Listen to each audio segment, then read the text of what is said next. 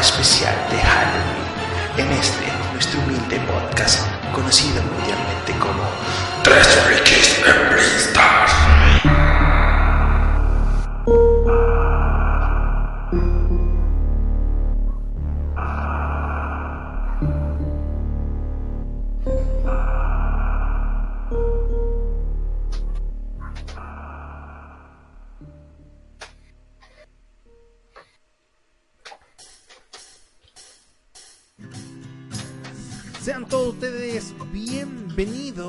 esta edición especial de tu podcast Tres Frikis en Brinstar.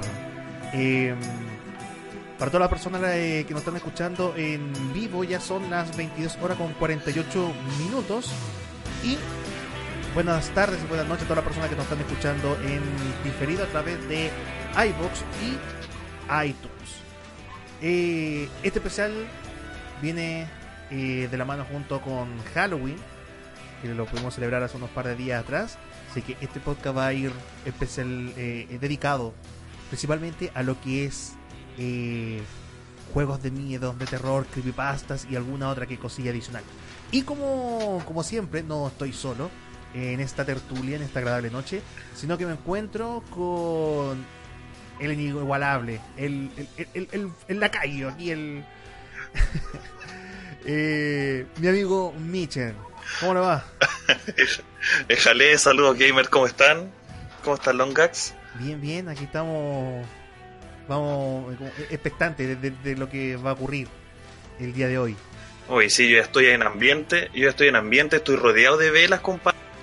Tengo un espejo al frente mío y dos también a los lados. Y en, y en el espejo del frente tengo pegada la foto de Dross. Ah, Así, más, más perturbador no puede ser. Así que estamos en ambiente ya. Perfecto. Y el día de hoy, por ser un podcast especial, un podcast dedicado a, al terror y la cultura subterránea, em, tenemos de invitado especial a, al señor Soul. Hola, ¿qué? Estoy un poco nervioso, sí. También estoy en ¿Cómo están? Bien, bien, acá estamos hoy con, un calor de puta madre, sí, ¿eh?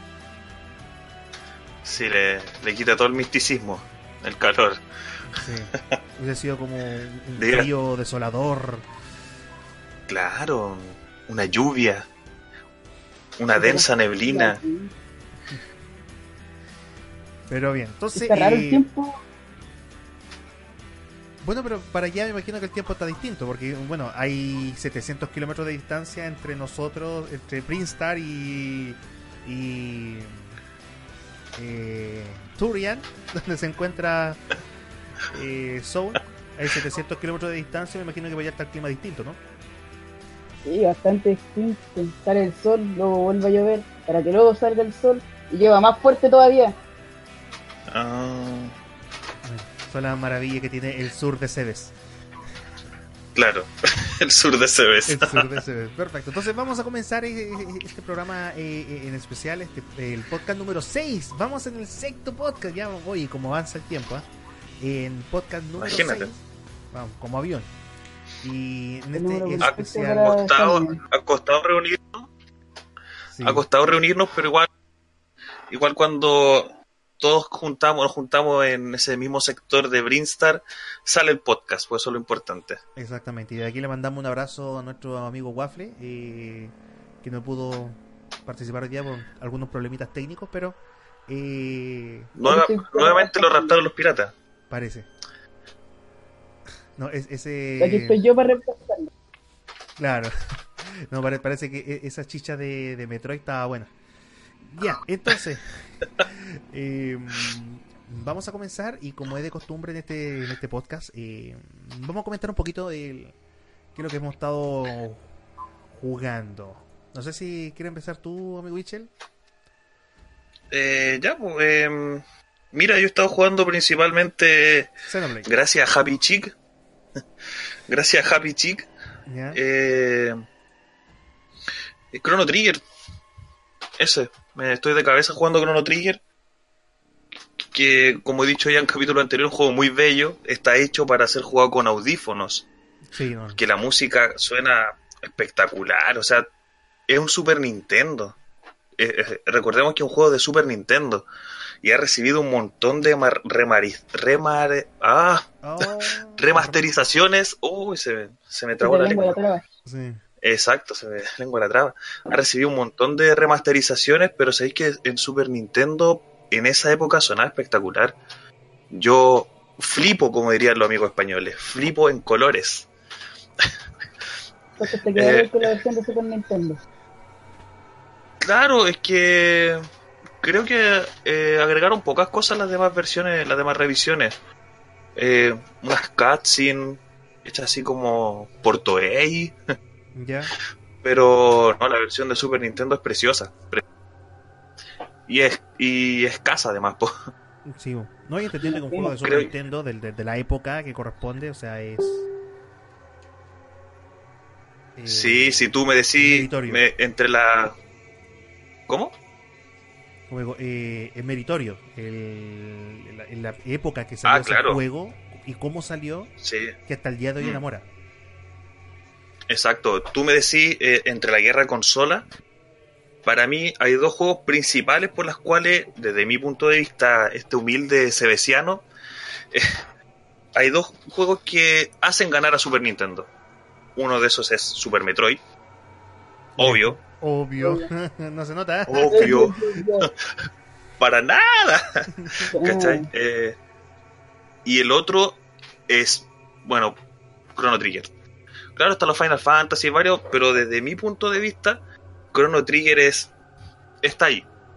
El juego que te marcó para fuese, Exacto, si fuese una pelea esto eh, y, y, estuviese el Super Nintendo boxeando contra el Sega Genesis, el Super Nintendo conecta un 1-2 y ese 1-2 es Super Metroid y Chrono Trigger y al suelo al suelo Genesis. Así, te lo digo, me mojo el puntito. Un KO, sí espectacular Chrono Trigger. Me, cada vez me gusta más. Y eso, no, no sé, pues no, no si, si quieres le sigo tirando más flores como por una hora más. Yo no, pero ya, no, sigamos, ¿no? no dejaste más claro, pero más que claro, eh, lo empezaste a jugar hace una semana atrás. Eh, a ver, hace como tres. ¿Hace tres?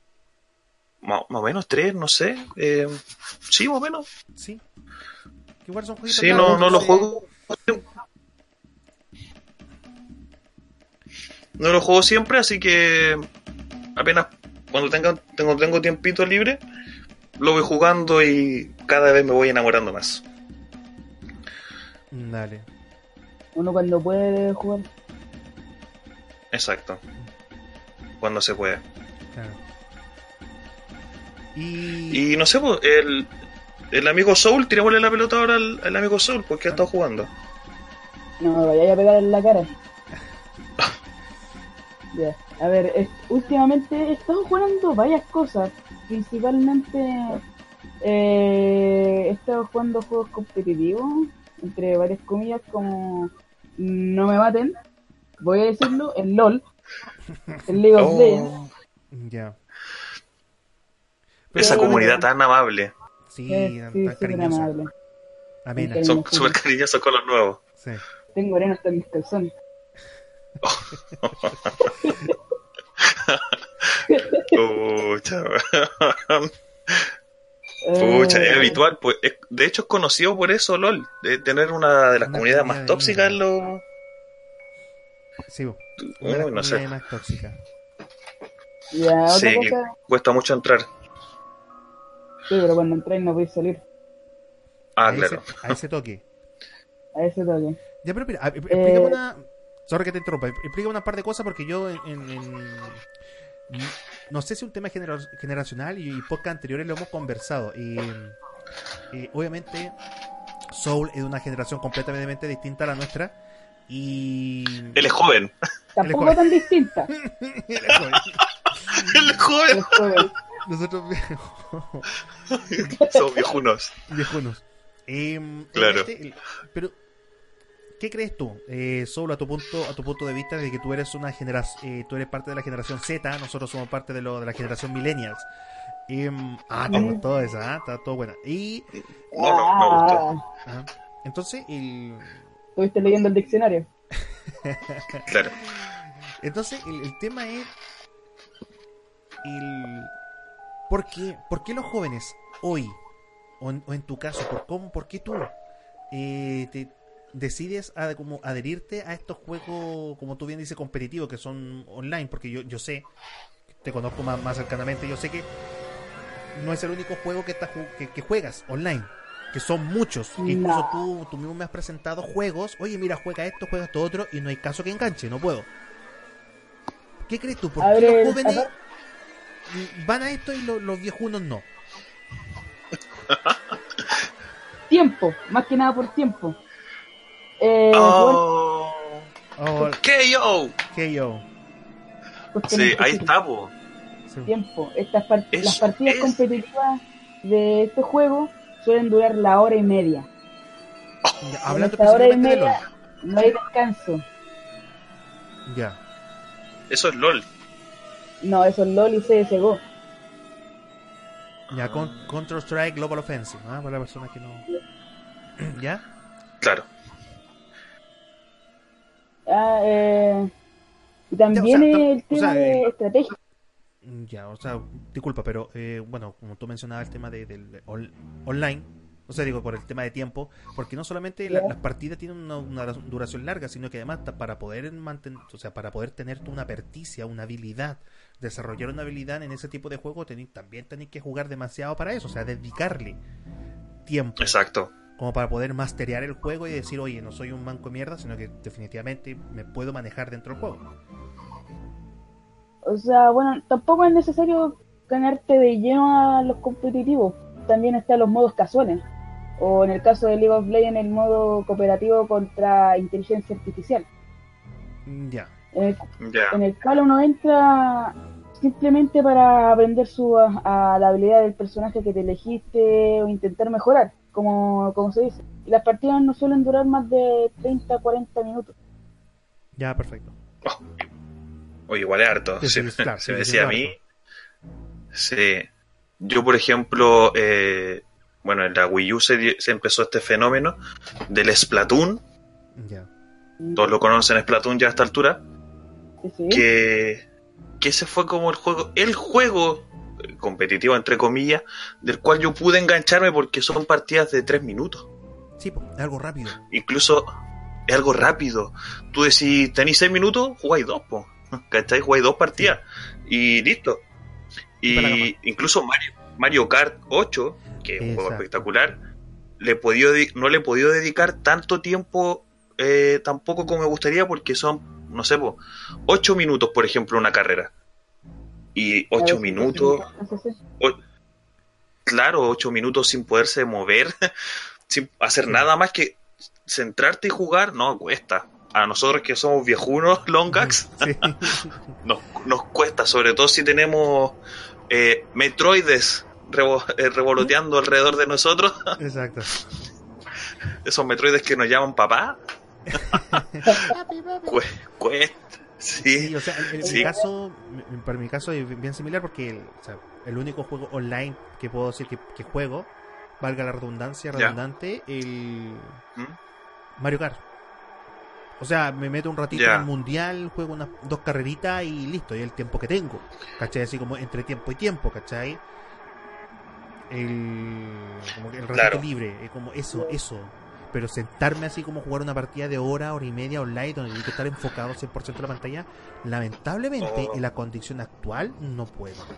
No puedo. No se puede. Es muy difícil. Al menos que decida sacrificar tiempos de sueño para ah, claro. y ahí, claro, pero es eso, o sea, tendría que sacrificar cosas.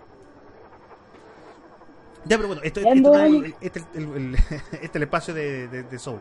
Em, aparte de LOL. Ya, otro juego he estado jugando el Ocarina of Time Master Quest, el Metal Gear Solid 5, y creo que también he estado jugando el... Eh, eh, a ver, Dark Souls me lo comencé a jugar, pero no lo terminé mucho, aunque ya me lo había pasado una vez. ¿Ya? A ver, estoy intentando... No, básicamente esos son los juegos que he estado jugando últimamente. Michel, ¿te diste cuenta, te diste cuenta la diferencia, no? Sí, Claro. Yo, uno.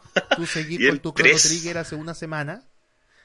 Hace más de una semana. y sin contar Xenoblade, po. Claro, que ese también está ahí. Sí, no, y. Uh. No, si para eso existen las portátiles, compañeros míos. Claro. Exacto.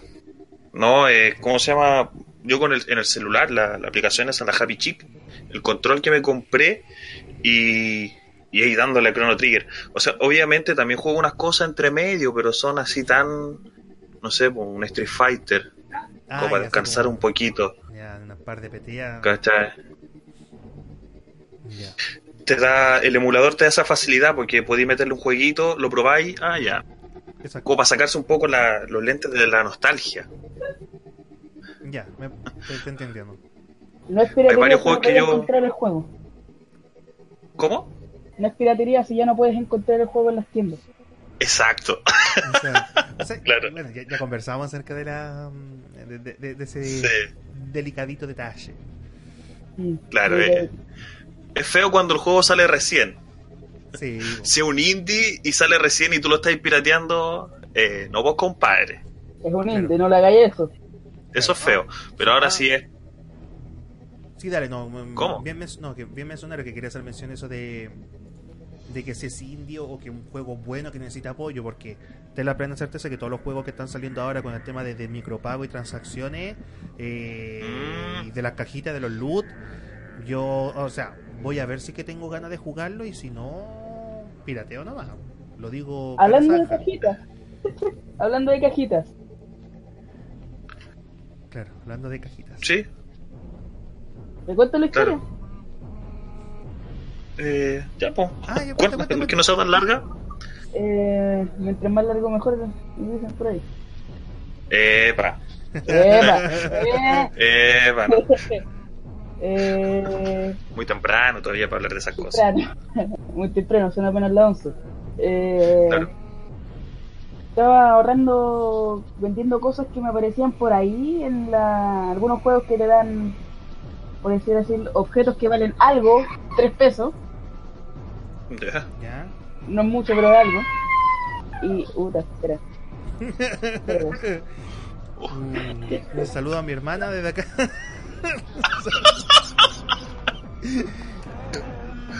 Bienvenidos a tres frikis en vista, a cuatro frikis en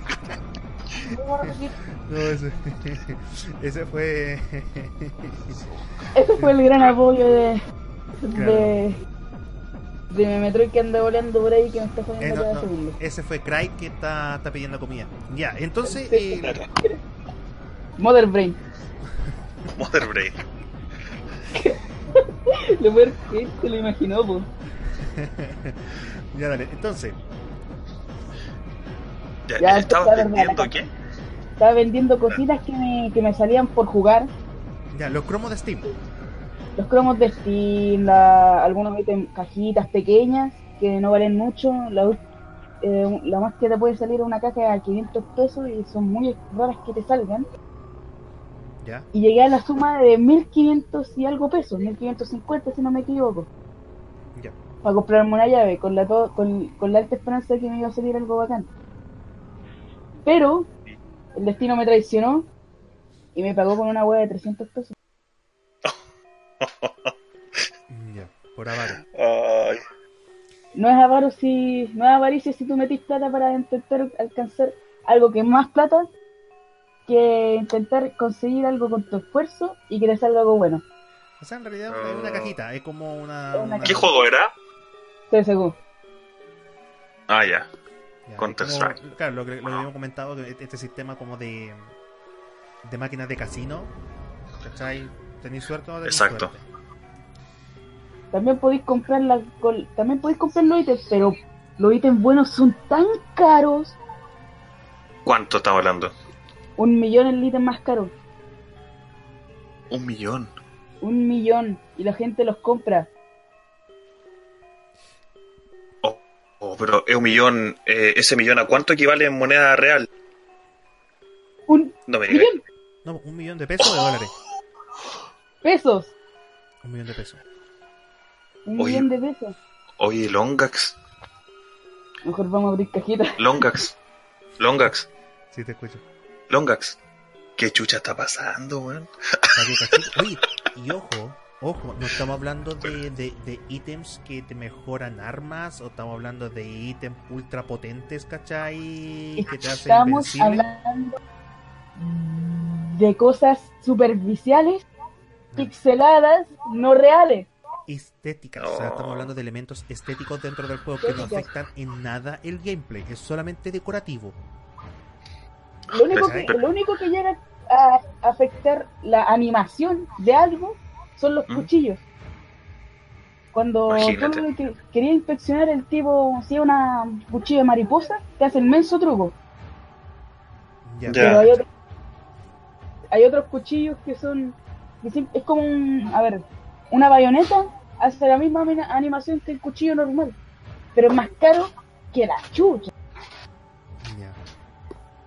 Mm, Imagínate. Solo si es estético. Y solo estético. Y, y más, Es que más el- encima, ojo esto. Si te queréis comprar un cuchillo de esos en la vida real, solo te cuesta 20 lucas. Claro, es más caro el cuchillo virtual. oh, es que ¿sabes lo que pasa? Es, es el tema de ser único y diferente, po. Exacto. Sí, po.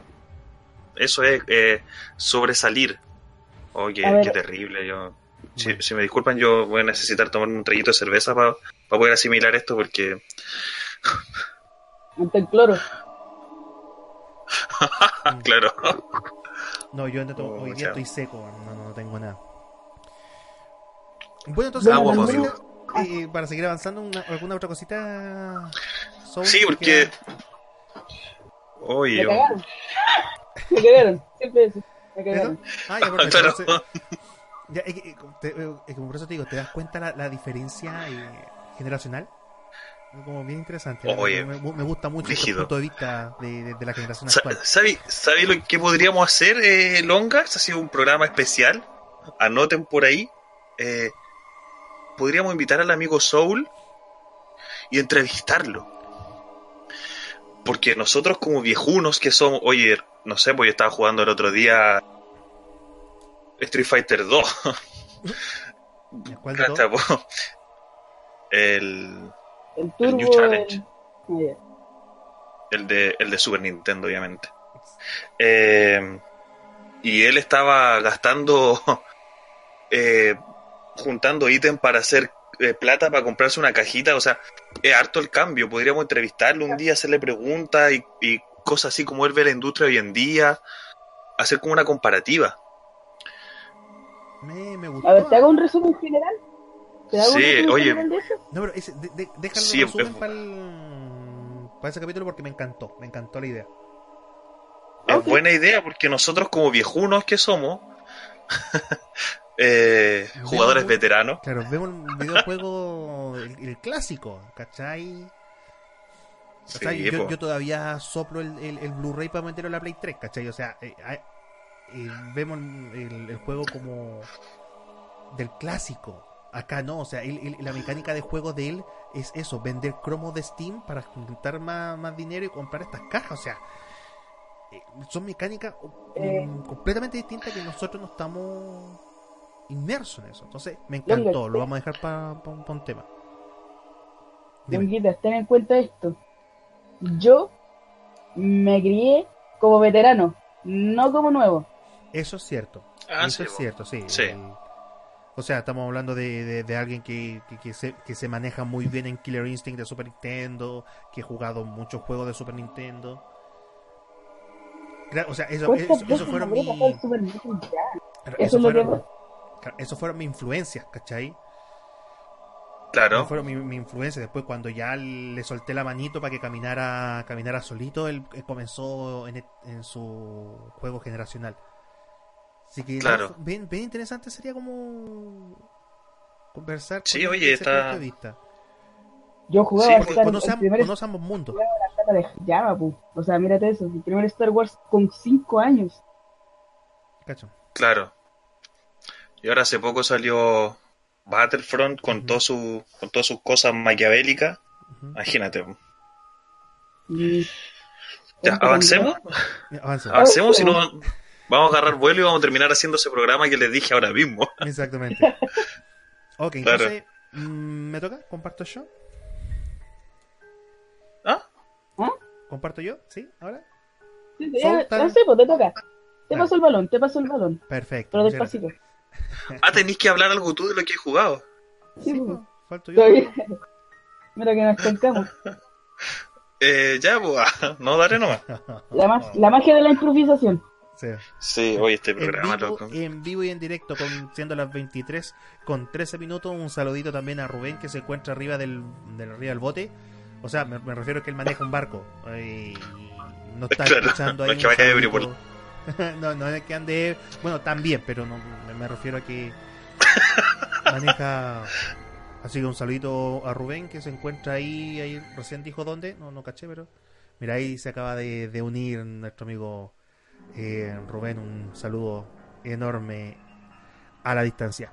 Em, yo, o sea, he continuado eh, el, el Ocarina, ¿ya? El, el Ocarina acabo de terminar hoy día por fin, por fin, y digo por fin porque llevo varios, varias semanas, el Templo del Agua. ¿Terminaste Ocarina of Time? No, no, el Templo del Agua solamente. Ah, ya. ¿Qué cosa? Ya. Sí. Eh... Ya, ¿y te costó? Me costó. Debo, ¿Fue tan difícil? Claro, lo que pasa es que, a ver, me costó por el simple hecho. ¿Ya? O sea, eh, no es por culpa del juego, por culpa mía, de lo weón que fui. ¿Cachai?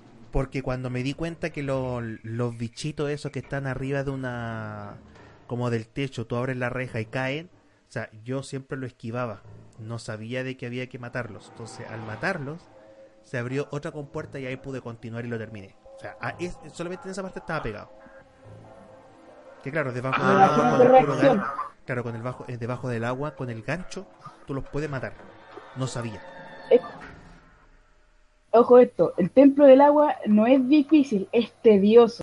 Exacto, es tedioso porque este, este puzzle de poner el agua a ras al medio, al final y tener que ir cambiando, ¿cachai? Eh, esa mecánica, ese porque el, es un puzzle completo, porque muchos de los, de los otros templos tienen puzzles por separado. Este no, es un puzzle completo. Entonces, eh, o sea, por ejemplo, les cuento una data curiosa de eh, la versión original de 64, una simple cinemática, una una simple cinemática que no pudo cambiar nada, lo cambiaba todo. Porque al entrar a la primera puerta de la torre antes de eh, al bajar el agua, no te salía una cinemática que te indicaba un pasadizo secreto del lugar. Y muchas personas no sabían que había uno ahí y ahí había la primera llave para poder seguir el templo. Sí, ah, mira. Sí, me acuerdo de esa cinemática. Cuando tú lo cuando tú levantas el agua, ¿te refieres a cuando tú levantas el agua a la mitad? Sí, claro, te, muestra una cinemática. que, claro, que apunta hacia abajo. Ya, yo lo jugué en 64. Esa cinemática no estaba ahí. No, no, o sea, no en 64, lo jugué en, la tienda virtual de. en la consola virtual de Wii. Y no me acuerdo de esa cinemática. Yo me acuerdo que di muchas vueltas por el tema de las llaves.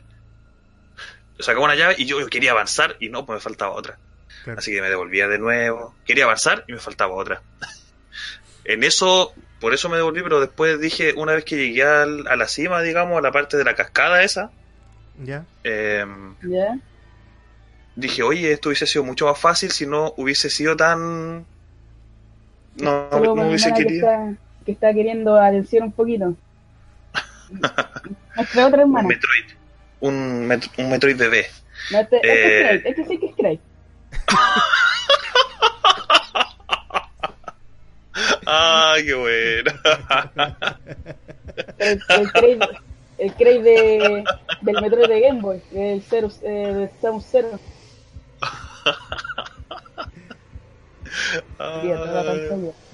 Puta, qué buena. Ya, y eso, Sí, o sea, yo. Eso, yo por pecar de, de querer pasarlo rápido nomás. Uh, me tuve que volver como tres o cuatro veces. Ya, mire, no, Pero no, no es difícil, sí. Eh.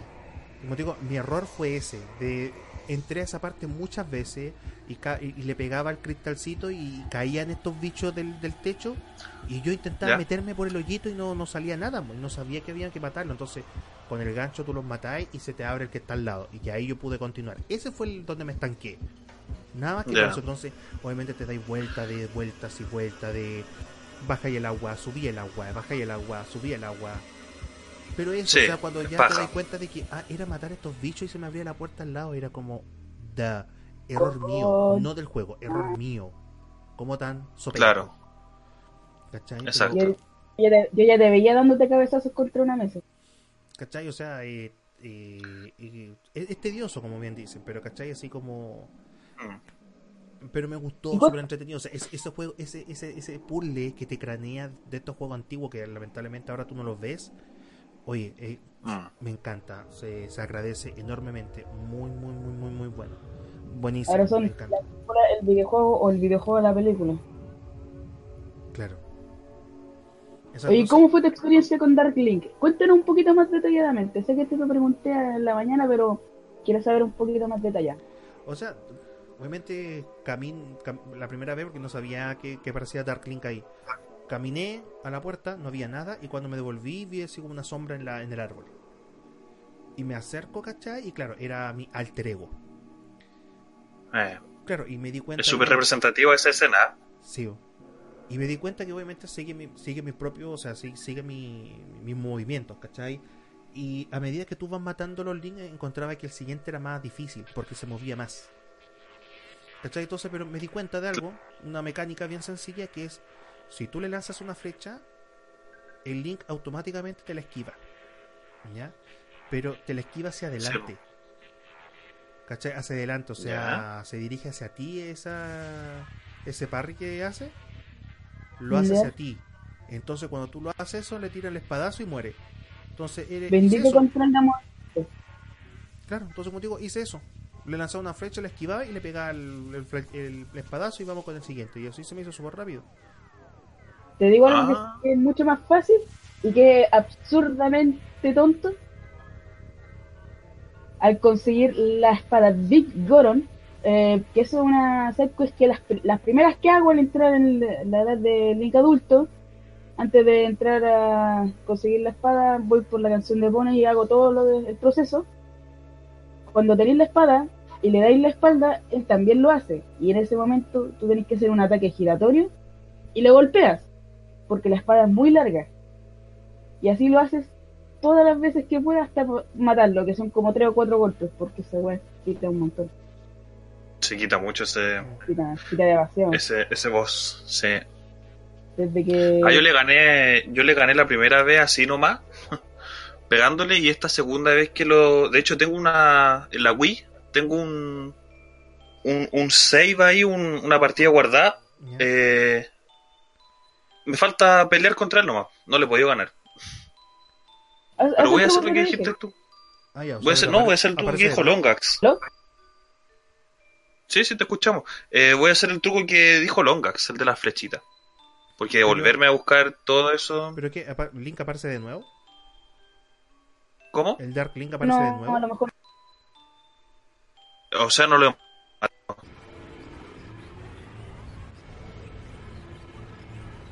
Ya, porque no sé, o sea, sí, el. Porque claro, yo, yo lo maté ahí dentro, entrando al mono final del, del, del del templo del agua, pero no sabía que salía más veces. No, pues ahí, ahí mismo te digo. Ah, es que él no lo ha matado todavía. No, yo todavía no lo derroto esta segunda vez porque yo lo terminé una vez. Lo terminé en PC. O sea, en PC, en, emulador, digamos. Eh, ahí lo terminé por... Sí, ahí lo terminé eh, el Ocarina of Time, pero ahora lo empecé de nuevo para, para jugar la medias con mi hijo, con mi pequeño Metroid. Eh, y ahí estamos, pero estábamos jugando los dos y llegamos a ese link y, oh no, le dije, no, no le puedo ganar, no sé. Para que aprenda y ahora que, y ahora que tú me decís ese truquito, lo vamos a intentar, pues, para seguir avanzando. Porque es un juego que es un juego que uno tiene que jugar con su hijo alguna vez en su vida. Sí. Es, de esos juegos. Sí, o sea, como te digo, yo hice ese truco y lo maté súper rápido. Yo dije, va, qué fácil. Ah, oye, mira, hablando de jugar juegos con el pequeño Metroid, me acordé de otro juego que cómo se me pudo haber olvidado. Mal padre, no, no mentira. Se, se, me olvidó nombrar este juego. Lo empezamos, de hecho, a ver la semana pasada, creo. Y. Y es para mí uno de mis juegos favoritos de toda la vida. Metroid, Fusion. Ay. Sí. Lo empezamos a jugar y lo, de la manera más legal posible. Eh, empezamos a jugar Metroid Fusion también, así que estoy entre Chrono Trigger y Metroid Fusion. Eh, nada, que agregar de Metroid Fusion, pues espectacular. No, que, que Metroid Fusion mejora lo que ve la fórmula de, de Super Metroid, aunque para mí si, si hablamos mecánicamente, el, juego obviamente Fusion es la versión mejorada y vitaminizada de, Super Metroid. Pero por un tema de, nostalgia, lo que me provocó en su tiempo haber jugado Super Metroid, obviamente, y para mí es mucho mejor. Claro. No, a mí yo me saco el. Me saco las gafas de la nostalgia y a mí me gusta más Fusion. Sí, no, como te digo, mecánicamente y el juego es muchísimo mejor. Corrige, obviamente, muchas fallas de la, se jodió un poquito con el tema del radar. ah, ¿con el tema del qué? El metro se jodió un poquito, un poquito nomás la exploración con el tema del radar. O sea, lo que pasa es que, bueno, el tema del radar que te indica qué punto ir, obviamente fue muy criticado, pero también hay que entender de que, claro, Te, muestra un punto vacío en el mapa. Tú te la arregláis como llegáis, ¿cachai? Ah, Claro, que como la, diferencia, es como la, salvedad. Ahora bien, yo, yo eh, igual yo rescato esa, esa cuestión porque en Super Metroid me pasó a mí eh, de que me di muchas vueltas de que encuentro que fueron innecesarias dentro del juego. Me di ah, muchas, muchas vueltas dentro de Super Metroid porque no sabía cómo continuar y yo creo que igual fueron demasiadas vueltas muy necesarias que igual, puta, una pistita igual te agradezco. Que sí lo tiene Fusion. Claro. Future peca un poco de llevarte de la manito. Pero, ¿por qué me gusta tanto a mi Fusion? Y ese es el motivo por el cual es tan guiado. Es por la historia que tiene. Exacto, porque aquí hay una, inteligencia artificial. La historia. La historia la encuentro tan espectacular, la de ese juego. Me, gusta tanto que. De hecho, por eso lo estamos jugando, básicamente por la historia. Porque hay escenas en que aparece ese, ese Samus así, el Saiki el Samus X. Eh, claro, el Sax que le pusieron ahí en la versión europea. Y, y con mi hijo así abrazado, muertos de terror, huyendo. oh, si así te digo al tiro, no te va a gustar lo que viene, pero no importa. Eso, eso es lo único que digo. Yo ya, me lo terminé, me lo he terminado como tres veces. Pero con él no, con él no. Y no, y el juego después. No, por eso me gusta. Por eso me gusta, porque. Eh, piensa que salió para Game Boy Advance. O sea, que una pantallita así de chiquitita. Claro, en consola. Salió para Game Boy Advance. Que una pantallita así de chiquitita te logre transmitir todo ese suspenso. Y. Y la trama también. Que tiene esos subidones de. música cuando están como contándote una parte de la historia. Eh, cuando te revela algo ese, ese ordenador, el, el, Adam que le puso Samu, cuando te revela cosas, como que sube la música así. Y la, y la primera aparición del set. Además, claro, el. Sí, es como una cinemática, es un dibujo. pero acojona. Sí. acojona. Sí. Bastante. Demasiado. Por eso, por eso uno de mis favoritos. A mí me gusta la historia. Me gusta la, que me cuenten una historia. Eh, que vaya de la mano con el juego. Me gusta cuando un juego lo, logra mezclar eso y hacerlo bien. Porque hay juegos que son 100% historia y poco gameplay. O, o poco gameplay. ¿Ah? ¿Eh? No, no, no escuché. O poco gameplay. O poco gameplay y, y, y mucha historia. eh, pero Future lo, lo mezcla bien. Eh, por eso digo que uno de mis Metroid favoritos, al menos. Al menos de mi punto de vista, ¿no? Oye, y el. Yo nunca. eh, yo, la mayoría de los Metroid aparece Mother Brain, excepto en el, en, el 2. Y yo pensaba que en el Fusion tampoco aparecía. Pero sí aparece. No como Mother Brain, sino como el robot. Ese robot que te está jodiendo siempre. El que te, le, que te da el... eh, la- Sí, sí, eh, te estoy escuchando, estoy tratando de acordarme. Ese robot, a ver, aparece en la cuando tenés que ir a la última zona y te da eh, ese robot que tiene como que es como una araña. ¿Ya? Oh, no me acuerdo. Al final, pues. Al final, al final, ¿ya? Ese robot que es como una araña que electrocuta el agua y tenés que estar colgado ¿Ya? ¿En Mother Brain? En Mother Brain. Oh, me dejaste por la embarrada. Ya, eh, cuando llegue ahí voy a voy a acordarme de eso que me dijiste, no. Échale la mirita. Ya. Y eso, pues, y eso estaba jugando yo. Hoy día me pasé el templo del agua. Ya, qué bonito. Y también. Hoy la media vuelta llegamos Ya. a nuestro fucho, no sé cómo cresta. El. eh, La magia de la improvisación por dos. claro. Claro. Y em, otro jueguito que también estoy jugando en, en PC. Oye, yo creo que aquí me voy a me voy a ir en la, en, en la bola en el juego porque lo encontré en esta oferta de Steam. Ya. Y- Yo sé cuál es. Yo sé cuál es. Claro, porque te comparto mi biblioteca. Es. The Witcher 3. The Witcher. The Witcher. Y The Witcher. lo compré el juego base con sus dos DLC ¿Ya? en Ya. 8 en Steam.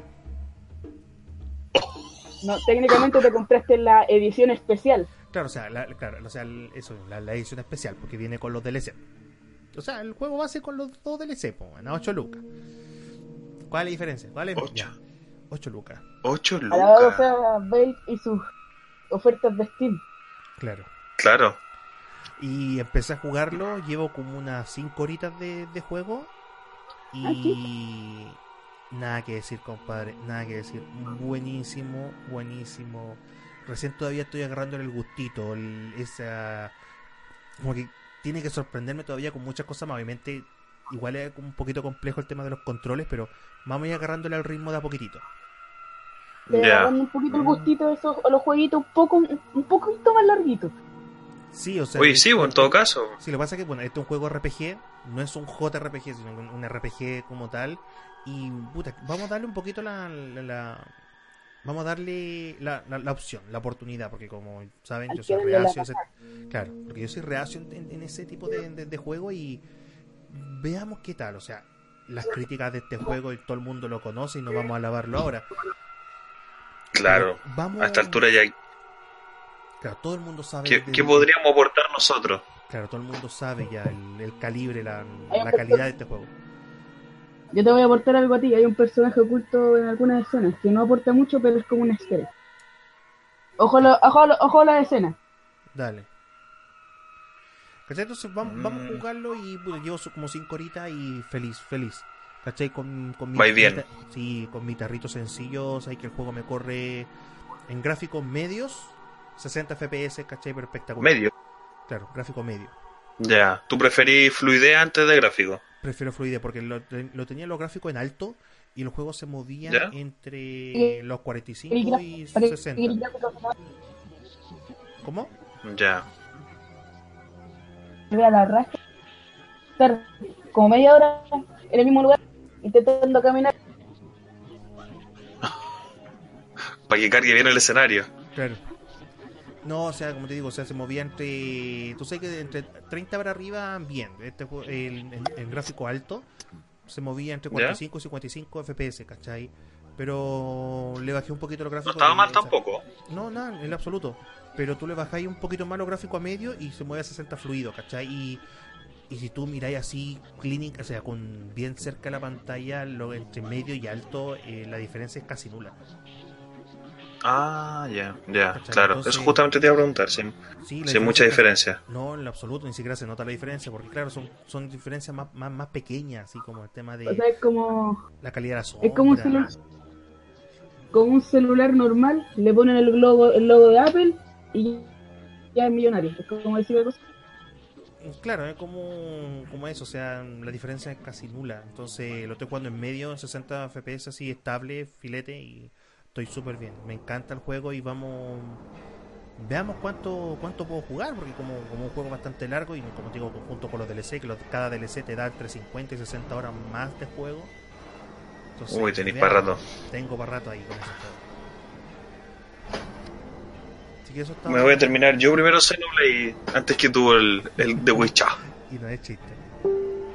Sí. Hay que lo termina primero. La competencia suya. Ah, no, yo, yo no quiero terminarme Xenoblade. Ah, entonces el hombre que no por default. Felicidades. Porque el. ayer al de Rivia lo vamos a ver en el The Witcher 4, por ejemplo. Yo, en cambio, nunca voy a volver a ver a, mi querida Elma en otro Xenoblade. Ah, sí, es verdad. Sí, pues, sí, la saga Xenoblade no. Es como un poco la Final Fantasy, no. Se acaba esa historia y después te cuentan otra. Así que no, ya le tomé mucho cariño a, a Nueva Los Ángeles, como para, quererlo, para quererlo terminar. Eh, ya, pues avancemos. Una versión para 3DS, me la voy a descargar. Me lo voy a comprar. Me lo voy a comprar. claro, vas a comprar. ¿Cuál es? ¿El, el Xenoblade Chronicles? Guiño, guiño, coco. Claro. Xenoblade Chronicles. Ah, no, yo te estoy hablando del Xenoblade Chronicles X, el de Wii U. Pero el Xenoblade Chronicles también es recomendable. También es muy bueno. Así que, si por ahí. Exacto, sí. Eh, no sé cuál será la diferencia en realidad, no, no sé mucho, pero. Pero Soul también tiene muy, pues, así que lo puede, lo puede echar la miradita. Eso sí ah, que en, en Wii te va a costar más encontrarlo. ¿eh? Claro, guiño, guiño. guiño, guiño, pata, pata. claro, te va a costar claro, más de segunda mano. Sí, porque es súper escaso. Mm, es de colección. En verdad. Sí, es escaso ese juego. ¿Ah? Yo lo busqué y no lo encontré. Incluso, así, para lo desesperado que está, lo busqué por internet y no me salía nada. Absolutamente nada. Es de culto. Para, para Wii salieron varias, varias joyitas de culto que acá o acá no llegaron o acá no llegaron o, fueron completamente desconocidas. Había un juego de, de Wii que, mira, mira cómo se nos va la olla. Lo, nunca vamos a poder hacer una hora y media. No, no, olvídalo. ¿Cuánto llevamos ya? 50 minutos. Tampoco es tanto para lo que son. Eh, eh, claro, hay un juego que se llama eh, no, no me acuerdo cómo se llama el juego. Bueno, cuando te acuerdes lo, lo menciono. ¿Ya? Vamos claro, eh, ya. a la, siguiente sección del, del, programa. Ya comentamos un poco lo que estamos jugando, estuvimos jugando durante la semana. Mm, un poco. Un poco. un poco. A grandes rasgos.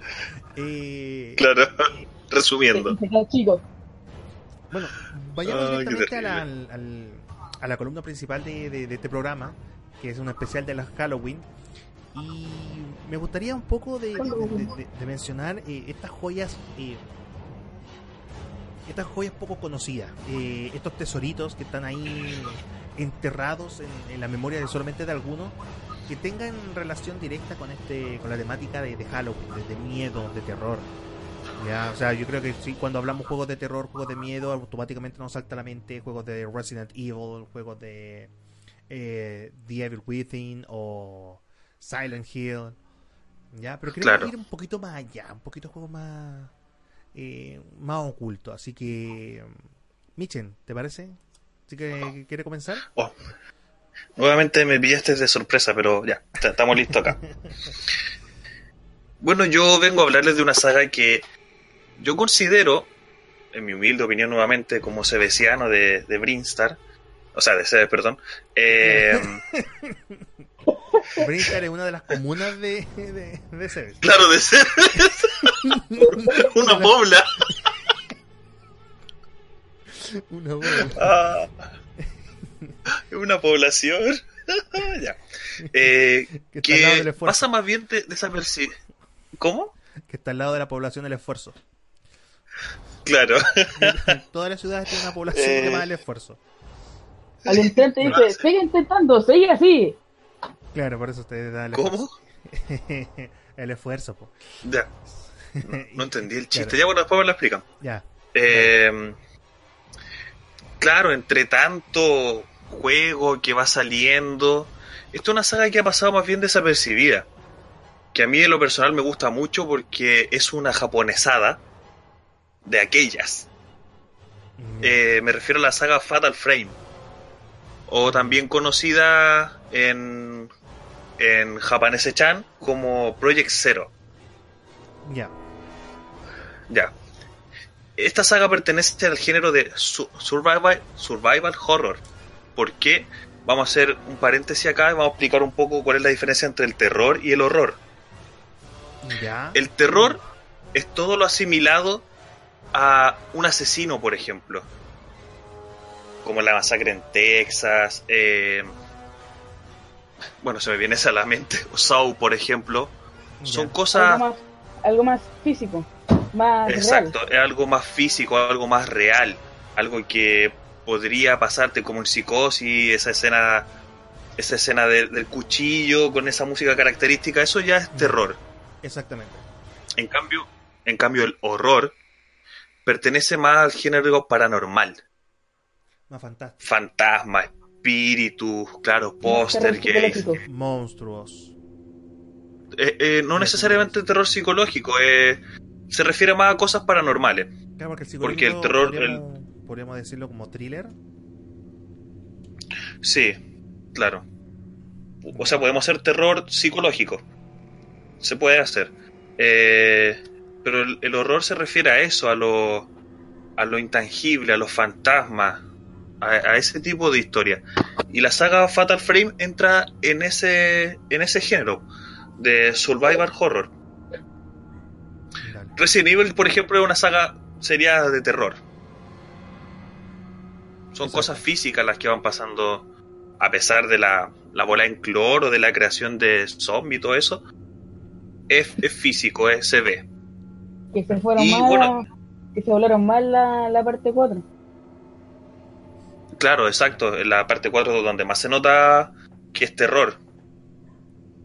Bueno, esta saga se caracteriza principalmente, de hecho es bien conocida por eso, por poner a frágiles estudiantes japonesas a recorrer mansiones encantadas con fantasma, espíritu y demonio. Y son siempre historias así que va una niña y se mete a un pueblo oculto, un pueblo... Uy, se cayó una olla por ahí a un pueblo o se, o se mete a una casona y la salen persiguiendo. Because of why not? Claro, porque ¿por qué llamar a la policía si se desapareció mi amiga? Mm. Voy yo mejor. Claro, ¿para qué? Po? Claro. Y siempre son una fuerza armada militar, voy a llevar voy a ir yo con una cámara. Exacto. No, no me spoilé la, la historia. claro, son no necesariamente estudiantes japonesas, no necesariamente son estudiantes, son también pueden ser personas mayores de edad, digamos, pero la mayoría son niñas, muy jóvenes, muy muy muy muy japonés todo, van vestiditas y no van preparadas para el ya. Lo bueno es Japón, la cultura es así, hay que aceptar. Claro, es, una japonesada. Exacto. Es una japonesada, como yo dije. Pero, a diferencia de otros de otros de otros títulos de este género, la, las tramas son maduras, porque no se trata de un experimento fallido, no se trata de, de que alguien hizo algo mal y agregó la fórmula X, pasó algo. Son siempre, hay siempre involucrados sacrificios en este juego. Siempre hay como suicidio, sacrificio. Ah. Y esos son justamente los fantasmas que a nosotros nos van a acosar en el trayecto del juego. No te ima- aquí no jamás te va a aparecer un monstruo de, no sé, po, de 14 patas con tenaza gigante. No, acá te va a aparecer un espíritu de una persona que al morir bajo, bajo circunstancias más, más graves, digamos, más dolorosas, adquirió más poder. Me, me acordé de algo. De- cuéntame, cuéntame. No es que con todo lo que dijiste de, de sacrificio y, y monstruo, ¿Mm? o sea, eh, no puedo evitar acordarme. Me van a matar por, por lo que voy a decir, pero no puedo, acordar- no puedo evitar acordarme de Silent Hill. Porque mezcla también esas dos cosas con un trasfondo que tenés que ir descubriendo tú, que es muy bueno. Claro, eh, Silent Hill es una obra maestra en cuanto a, a las tramas que tiene también el juego. Son. Incluso muchos juegos se, se, se basan en ese tipo de mecánicas que desarrolló Silent Hill. De hecho, de hecho, Silent Hill es el papi de varios. Exacto. La diferencia de hoy en día es que ahora te lo ponen en primera persona. Pero mucho, mucho juego nace de Silent Hill. Eh. Claro, pero yo, yo consideré que va a ser redundante hablar de Silent Hill, ya siendo que ya todos lo conocemos. Exacto, Sí, sí. lo sé. Así que- No puedo evitar acordarme de eso. No, claro. De hecho, en- eh, para mí Silent Hill y, y Fatal Frame son los reyes de, en cuanto al, al horror en videojuegos. Dejando un poco de lado Dead Space o el mismo Resident Evil, a mí me gusta más ese tipo de, de horror, digamos. El que te da Silent Hill y el que te da Fatal Frame o Project Zero, como usted quiera decirle. Otra característica que tiene esta saga es la cámara atrapa fantasmas. Porque aquí no te vaya a poner a una niñita de una escolar japonesa disparando. Bueno, el juego aunque sí. Sí. Sí, hay muchos. Muchos. Pero tra- tratando de... Me faltan dedos para contarlo. ¿Cómo? Me faltan dedos para contarlo. Hoy sí, muchos.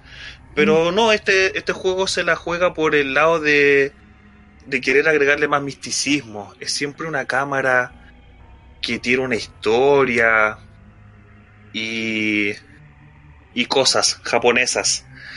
Pero de eso se trata, de es una cámara que lleva a las chicas, se la encuentran ahí, porque el guion les dijo que la tenían que encontrar ahí. Y, y claro, se trata principalmente de que esa es el arma que ellas tienen. O ellos, porque también hay chicos, no, no, no solo son chicas. Alguien con un sentido razonable de común diría una cámara, ¿para qué la necesito? Mejor me voy de aquí. Claro, algo así. Y bueno, y esta cámara, dependiendo dependiendo de qué tan centrado esté, porque te tienes que convertir en un fotógrafo profesional de espíritu. Dependiendo de qué tan centrada esté la cámara o cuán cerca se, eh, se, se ponga el fantasma delante tuyo, tú le vas a quitar más energía. Esa es la característica que tiene esto, esperar el momento preciso, enfocar, mantener presionado el botón de enfoque y antes de que el fantasma obviamente te ataque, tú tirar el flachazo y le pegas. Esa es la característica. No, no andáis con una bazooka, no. Tienes tu cámara, o sea, hay rollos de cámara que obviamente hacen más daño. Pero, Aquí con un fantasma, pa- hashtag voy a morir para el Facebook. exacto. Te tomáis una selfie antes de. Claro. Te tomáis una selfie antes de, de irte al patio de los callados, digamos. Y claro, de eso se, llama, se trata principalmente, que tú le enfocas al fantasma, al momento que presionas el botón para sacar la foto, le pegas más. Si vais, por ejemplo, si tú vais y, y apuntáis nomás y le disparáis y sacáis la foto, le vais a quitar nada. es como tienes que tener el timing preciso como para sacar la fotito. Bueno, y esta saga, al ser una saga que no ha sido tan sobreexplotada como el resto de sagas de terror, no cuenta con tanta entrega. Pero, bueno, de hecho son solo siete. Solo siete entregas eh, tiene esta, esta saga. O sea que igual no es menor. O sea... Claro, pero comparándola con sagas que salieron dentro de lo mismo, por ejemplo, a la misma época, igual hay harta diferencia. Ya, eso es cierto. Eh, sí, no, eh, no, no, ha sufrido esa sobreexplotación. Eh, bueno, salió el Fatal Frame, el primero salió para PlayStation 2 y Xbox, el Fatal Frame 2 Crimson Butterfly salió para PlayStation 2. El también salió para Xbox el Proyecto 02 o Fatal Frame 2 Crimson Butterfly Director Cut que se salió exclusivo para Xbox. Para PlayStation 2 salió exclusivo Fatal Frame 3 de Torment Torment, algo así. yo, yo aquí me metí a la saga. Yo antes la había jugado un poco, pero me metí más que nada a los juegos de Wii. Para Wii, lo, los usuarios de Wii recibimos en esa época el Project Zero 4 o Fatal Frame 4 más Mask of the Lunar Eclipse. Esa es la versión que, la primera versión que yo jugué. Y es acojonante, como no te explico.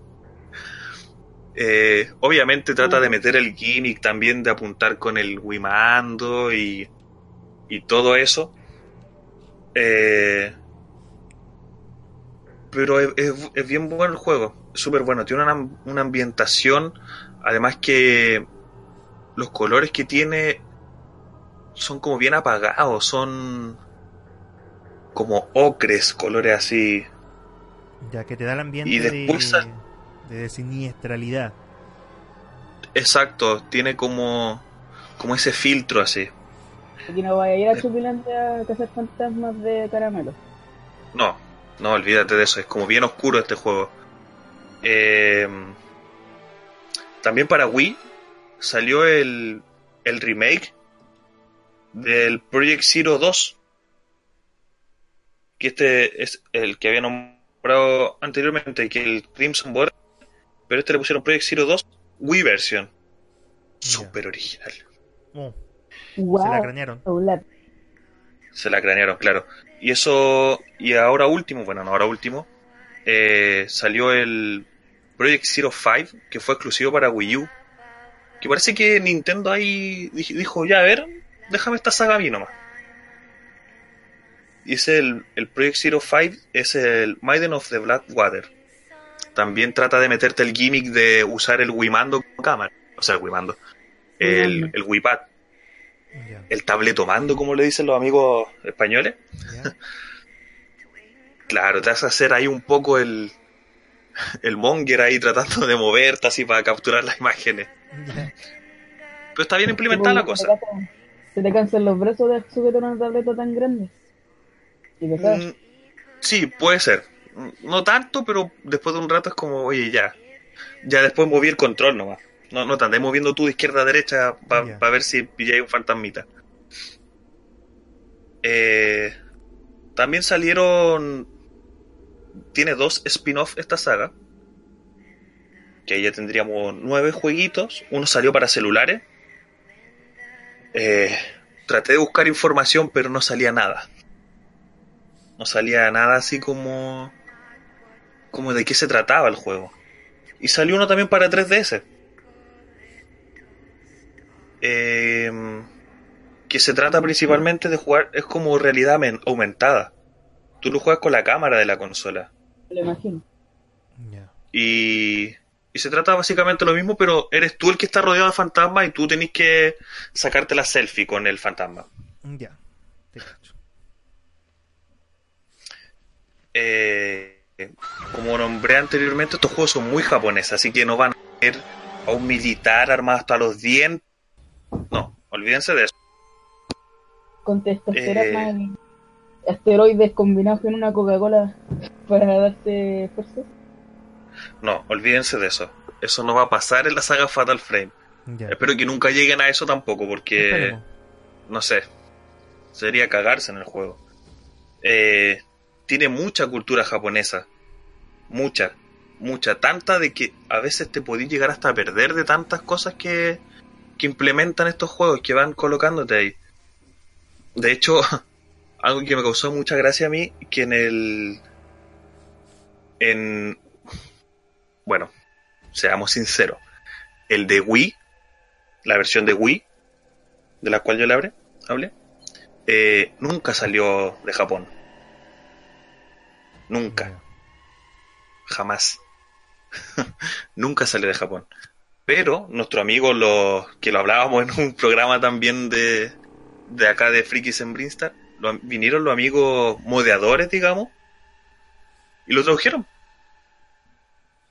Y lo tiraron ahí a la web. Para las personas que tenían su Wii eh, liberada, no vamos a decir desbloqueada, para los que los poseedores de una Wii liberada lo pudieran jugar esa ROM traducida. Y de hecho te pone una advertencia. Y la advertencia a grandes rasgos dice, mira compadre, este es un juego muy japonés. Si tú no entendís nada, trata de apoyarte con un diccionario o trata de buscar referencias. Ya. Por lo japonés que es el juego. Porque es una cultura completamente distinta a la nuestra, a la occidental, digamos. Por eso tiene harto. Estos juegos tienen harto como mucha creencia japonesa. Mucho baile, muchos rituales con máscara. Eso es como el, el pan de cada día en esta sala. Eh, bueno, hablando un poquito de la banda sonora del juego, no te vayas a encontrar una banda sonora así rockera, metalera al momento de pelear, no. No, olvídate de eso también. Eh, este juego es más, más pausado, te invita más a la exploración más que a la acción. Tiene momentos sí de acción donde aparece uno o dos fantasmas y eso es como ya. Eso es todo lo, lo de acción pero por lo mismo la música es más ambiental. Te entiendo. Eh, como te decía, no, no te vas a encontrar una banda sonora así que te esté pegando fuerte mientras vas a ir luchando, no. Es más ambiental la música. Por lo mismo, porque es un juego más de exploración que de acción. Ahora, si tú me preguntas, ¿me recomiendas este juego? Sí. La vaya a pasar muy mal, ¿Mm? pero es completamente recomendable. O sea, en un, en un principio sí, te vaya a asustar mucho, pero ya después, después ya, ya empezáis a asimilar un poco el, el horror que, el tipo de horror que te ofrece el juego, así que ya más, más adentrado la historia, como de la mitad en adelante, ya no te vaya a asustar tanto. Pero la trama... Que me acaban de apagar todas las luces. Estoy aquí solo. Ah, mira. para, el ambiente. para el ambiente más ambiental todavía, claro. Mm. Eh, sí, completamente recomendado y uno de los pocos juegos que se ha mantenido en su en su orígenes, sin intentar venderse a, al, a la mercadotecnia actual, digamos, sin llenarlo de armas y cuestiones así, no. Esta saga se ha mantenido en lo que partió en un principio. Así que una saga completamente recomendada. Es una saga completamente recomendada y, y eso sería mi aporte en esta revisión de, de videojuegos de terror. O de horror. Buenísimo, buenísimo, buenísimo. Sí, recomendado. 100% recomendado. Sí. Las versiones de Play 2 también son muy buenas. Quizás peguen un poco de que ya son muy viejitas, pero si te dan lo mismo los gráficos y queréis pasarla mal y, y aprender un poco de la cultura japonesa en cuanto a rituales y todo eso, ahí está, recomendadísimo también las versiones de Play 2. Dale. Bien, interesante, ¿ah? Interesante recomendación, amigo Michen, ¿ah? Muy mm. bien. Eh, amigo Soul. Soul. Dígame. Cuéntenos. ¿Tiene alguna cosita por ahí que nos quiera recomendar? A ver, esto me lo saco bien de la manga, pero el que quiero recomendar es un juego indie llamado Yumeniki. Oh, maestro Yumeniki. Yumeniki. Mm. Eh, porque al, al inicio del juego te, da, te deja unas pocas pistas y luego te deja una puerta. Y al entrar a esa puerta, te deja demasiadas puertas que se conectan una entre otra de alguna forma. Y básicamente eh, te vas encontrando personas y te vas encontrando con cosas extrañas. También juego muy japonés en, tema de no, de no de las niñas, sino en tema de los monstruos o los eh, fantasmas o espíritus que te encontré, porque son unas aberraciones. Claro. De repente te lleváis el menso escriben y no sabéis lo que está pasando y se te cierra el juego, por ejemplo. Mm. Por andar curioseando por ahí. Sí, es un juego que está basado en ese. Está basado en los sueños de esta chica, la Madotsuki. Ella vivió, se supone que vivió una experiencia traumática, que para eso hay muchas teorías del juego. Y. Por eso existe el internet. Claro, hay muchas teorías porque el juego en sí no te explica nada. Hay muchas teorías, hay muchas cosas que. Muchas, muchas teorías que giran en torno a este juego. Eh, porque el juego, claro, al no explicarte nada, te va. Tú mismo va, vas viendo la historia y. Y te quedan más preguntas que respuestas. Eh, no, no, no, no sabría qué más decir. Es. Tiene harto de esto. Que. Claro, claro, cuesta mucho explicar un juego así porque no. Está hecho, primero que nada, está hecho bajo este motor, el RPG Maker. El RPG Maker. Que de RPG no tiene mucho, no tiene casi nada de RPG. Claro. Lo único, la interfaz. Claro, la interfaz solamente tiene esa interfaz minimalista que tiene el RPG Maker. Y tiene harto de estos eventos aleatorios. Por ejemplo, entré a una habitación, no sé, 40 eh, veces y la habitación está vacía. Pero a la 41 vez que entraste, te aparece algo hacia el medio de la habitación. Y, y la chica despierta en su cama. Es un juego muy raro. Entonces, ¿este juego es plataforma de juego PC? O sea, no es, no es, más, no es como plataforma, es, a ver, ¿cómo te lo explico? Es como vista no, me, de me refiero a la, plataforma que tú lo puedes jugar. ¿Dónde lo puedes jugar? Ah, la plataforma. PC. Ah, sí, PC. PC. PC. Ya, no, no, y esa es mi recomendación, un juego... No. Sí, es súper raro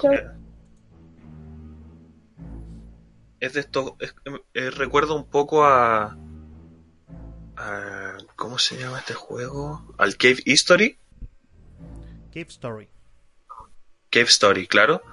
Em, por su presentación, digamos, pixel art, está hecho por una pura persona. es como esa onda. Es como, claro, es como esa onda.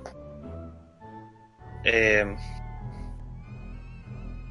y tiene, tiene una comunidad muy fuerte detrás de este juego también. Eh, de hecho, tanto así que los propios fans del juego han sacado sus propias versiones contando, agrandando más esta historia de esta chica Madotsuki o contando historia aparte. O sea, inspirados en Yumeniki, pero otra historia, bajo la misma temática. Son, es bien interesante la comunidad que gira en torno a ese juego también. Y ahí sí tenía un juego raro y olvídate jugarlo con la luz apagada. Ah, ya. O sea, si Fatal Frame te acojona con su gráfico así tridimensional y su movimiento y todo eso. Yuminiki no, un juego con gráfica de Super Nintendo, digamos. Pero olvídate jugarlo con la luz apagada. Y menos con casa sola. Más encima grande. Menos. Menos. Y esa, esa es mi recomendación, un juego bastante raro y que no te cuenta nada de historia, pero que te hace cagar por ver cinco o seis veces. Está buenísimo, me lo vendieron, ¿ah? Me lo vendieron, lo vamos a buscar y lo vamos, vamos a echar una miradita. Sí, echarle un ojito de la gente que nos está escuchando también. No, no, no te la ven, tenés que buscarla. Claro. Perfecto. Y, y Esa eso, fue- esa fue la recomendación de, de nuestro amigo Soul. Eh. Buenísimo. es bien poco lo es bien poco lo que se puede profundizar a este juego porque carece de historia. Las cosas pasan porque sí. Se trata de, de pasó, buscar pasó. unos claro, de buscar unos efectos. Tú tienes que recolectar unos efectos que son son alrededor de 24, creo. Em, y tú una vez que lo recolectáis todos esos efectos, llega al final del juego y no te explica nada. Y el final tampoco te explica nada. Y el final queda así como, ¿qué? ¿Por qué pasó esto? Y ahí es donde salen todas las teorías, pues hay teorías bastante buenas. ¿Sabes qué? Un día le, le vamos a dedicar un, un espacio y, y vamos a hablar de una de las teorías que a mí más me gusta que gira alrededor de este juego. ¿Qué te parece? ¿Ya? Estaría bueno. Sí, sí. Sí, sí, eh, porque si, si tú juegas juegos así, no, es un juego que de buscar ítems nomás. Pero si te ponía a profundizar y empezáis a leer las historias que giran en torno al juego y las distintas interpretaciones que le dan los fans, ahí ya termináis cagando ladrillos. Con eso te lo digo todo. Ya. Buenísimo. Lo vamos a dejar aquí anotadito. Sí, yo. Perfecto. Yo, Bueno. ¿Sí? ¿Cómo? Yo me que recomendación número 2. Ahora vamos con la recom- recomendación principal. Longest te pasó la. Vale, gracias por el, el pase. Mira, yo, el- para ser sincero con sinceridad, no, no del tema de, del videojue- videojuegos de terror, no he podido experimentar mucho en realidad. O sea, eh, no es un tema, no, no, no es un género que quiero evitar, pero no- nunca he, he tenido poco acceso al a este ese sistema de juego. Pero hay jugado algo que... Sí, el, estuve jugando eh, hace un tiempo atrás eh, y que también lo tengo en Steam, lo tuvo en- también una oferta bien bien accesible, que es el Outlast. Ah, Es ya. posible que salió gratis. Claro, o sea, en realidad lo regalaron en Steam, Lo regalaron. lo regalaron junto con, con el DLC que se llama Whistleblower Ah, ya. o El Silbador. Ya. ¿ya? Eh, Eh, es lo que tiene. Compráis el juego y al día siguiente lo tienen gratis. mira, Y lo compraste con la edición. Claro, entonces, el- este juego principalmente, el, el Outlast, eh, primero eh, está, desarrollado por la, em- eh, por, la empresa Red Barrels o Barriles Rojos. Eh, Red Barrels eh, es una es una desarrolladora que, es- que se que nace de ex miembros de desarrolladores de otros juegos como Príncipe de Persia, Assassin's Creed, Splinter Cell, Uncharted. Y como digo, son personas que trabajaron en estos juegos y se retiran y crean su propio de su propia empresa desarrolladora que crean este, esta empresa llamada Red Barrels ya el juego fue lanzado en el año 2013 ya por lo cual es bastante viejito ya el, el- el- este, este juego y Pero no le quita lo bueno. no le quita lo bueno, exactamente. Bueno, fue lanzado originalmente para, para PC y luego ya fue lanzado para Xbox One y PlayStation 4, eh, dos años después. ¿Ya? Remasterizado, me imagino. Claro, un remasterizado un poquito. Un poquito no, ¿para qué mejor las gráficas. Claro. Ya. Mira, el- principalmente este juego se trata. eh, se trata de un periodista.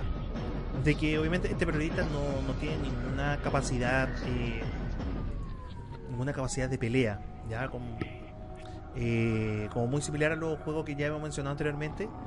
eh, sino que simplemente recibe un correo en el cual le, le comentan de que tiene que ir a, a un manicomio Que vaya a hacer su trabajo. Exactamente, que voy a hacer eh, su trabajo, porque ya más que nada eh, eh, en este manicomio están ocurriendo, eh, están desarrollándose experimentos ilegales eh, con, de- con personas. Entonces, obviamente, él como periodista tiene que ah, entrar a ese lugar. Obviamente, él no se no, espera eh, esta cantidad de sucesos paranormales o, este tema de la, la atrocidad que se encuentra dentro, sino que él simplemente va para allá como onda detective, así como, oye, ¿sabes que eh, están ocurriendo cosas extrañas? Experimento en persona, toma banda, investiga y prepara una nota. Y él va ah, chuta. Obviamente, como, hace tu pega. Claro, hace tu pega, ¿cachai? Y obviamente el, ah. el personaje principal, el, que se llama Miles Upshur, eh, ah. va a este manicomio ¿ya? Y, se encuentra con diferentes sucesos paranormales. Como comentamos anteriormente, es un survival horror. Esto quiere decir que la persona ah, protagonista no es eh, no tiene la capacidad de pelear, no tiene la capacidad de, enfrentarse a esta, criatura, o especialmente a este personaje, ya, este personaje grotesco que aparece ahí persiguiéndote y que te quiere matar. no tiene la capacidad de pelea, entonces la, la capacidad de él es esconderse, arrancar, eh, saltar eh, obstáculos, principalmente eso, arrancar. Ya, lo que quería una persona normal, digamos. Exactamente, una persona normal, común y corriente, sin nada de otro mundo. ¿Ya? Bueno, una persona normal, o, por lo menos yo, no entraría a un manicomio de noche. Mm, claro. Ah, claro. El periodista puede ser. Claro, está todo cerrado. O sea, él entra por una ventana, ya, a la mala. A, ah, este ya. No hay que yeah. la puerta así como, hola, vengo a hacer una nota. No, sino que estaba todo cerrado y la única forma de entrar es una ventana que por a través de unos andamios entras a este manicomio y ahí encuentras estos estos fenómenos raros. El tema de... Uy, pero pedazo de periodista. Claro, pero espectacular. O sea, todo por una buena nota. Claro. Pulitzer garantizado para este para este periodista. Entonces, la, temática, del juego es esa, o sea, poder eh, avanzar y sortear los diferentes obstáculos que te presentan dentro del, manicomio y sobrevivir, ya que el, como la temática principal de todos estos juegos. Claro. La sensación de este juego eh, eh, es bastante...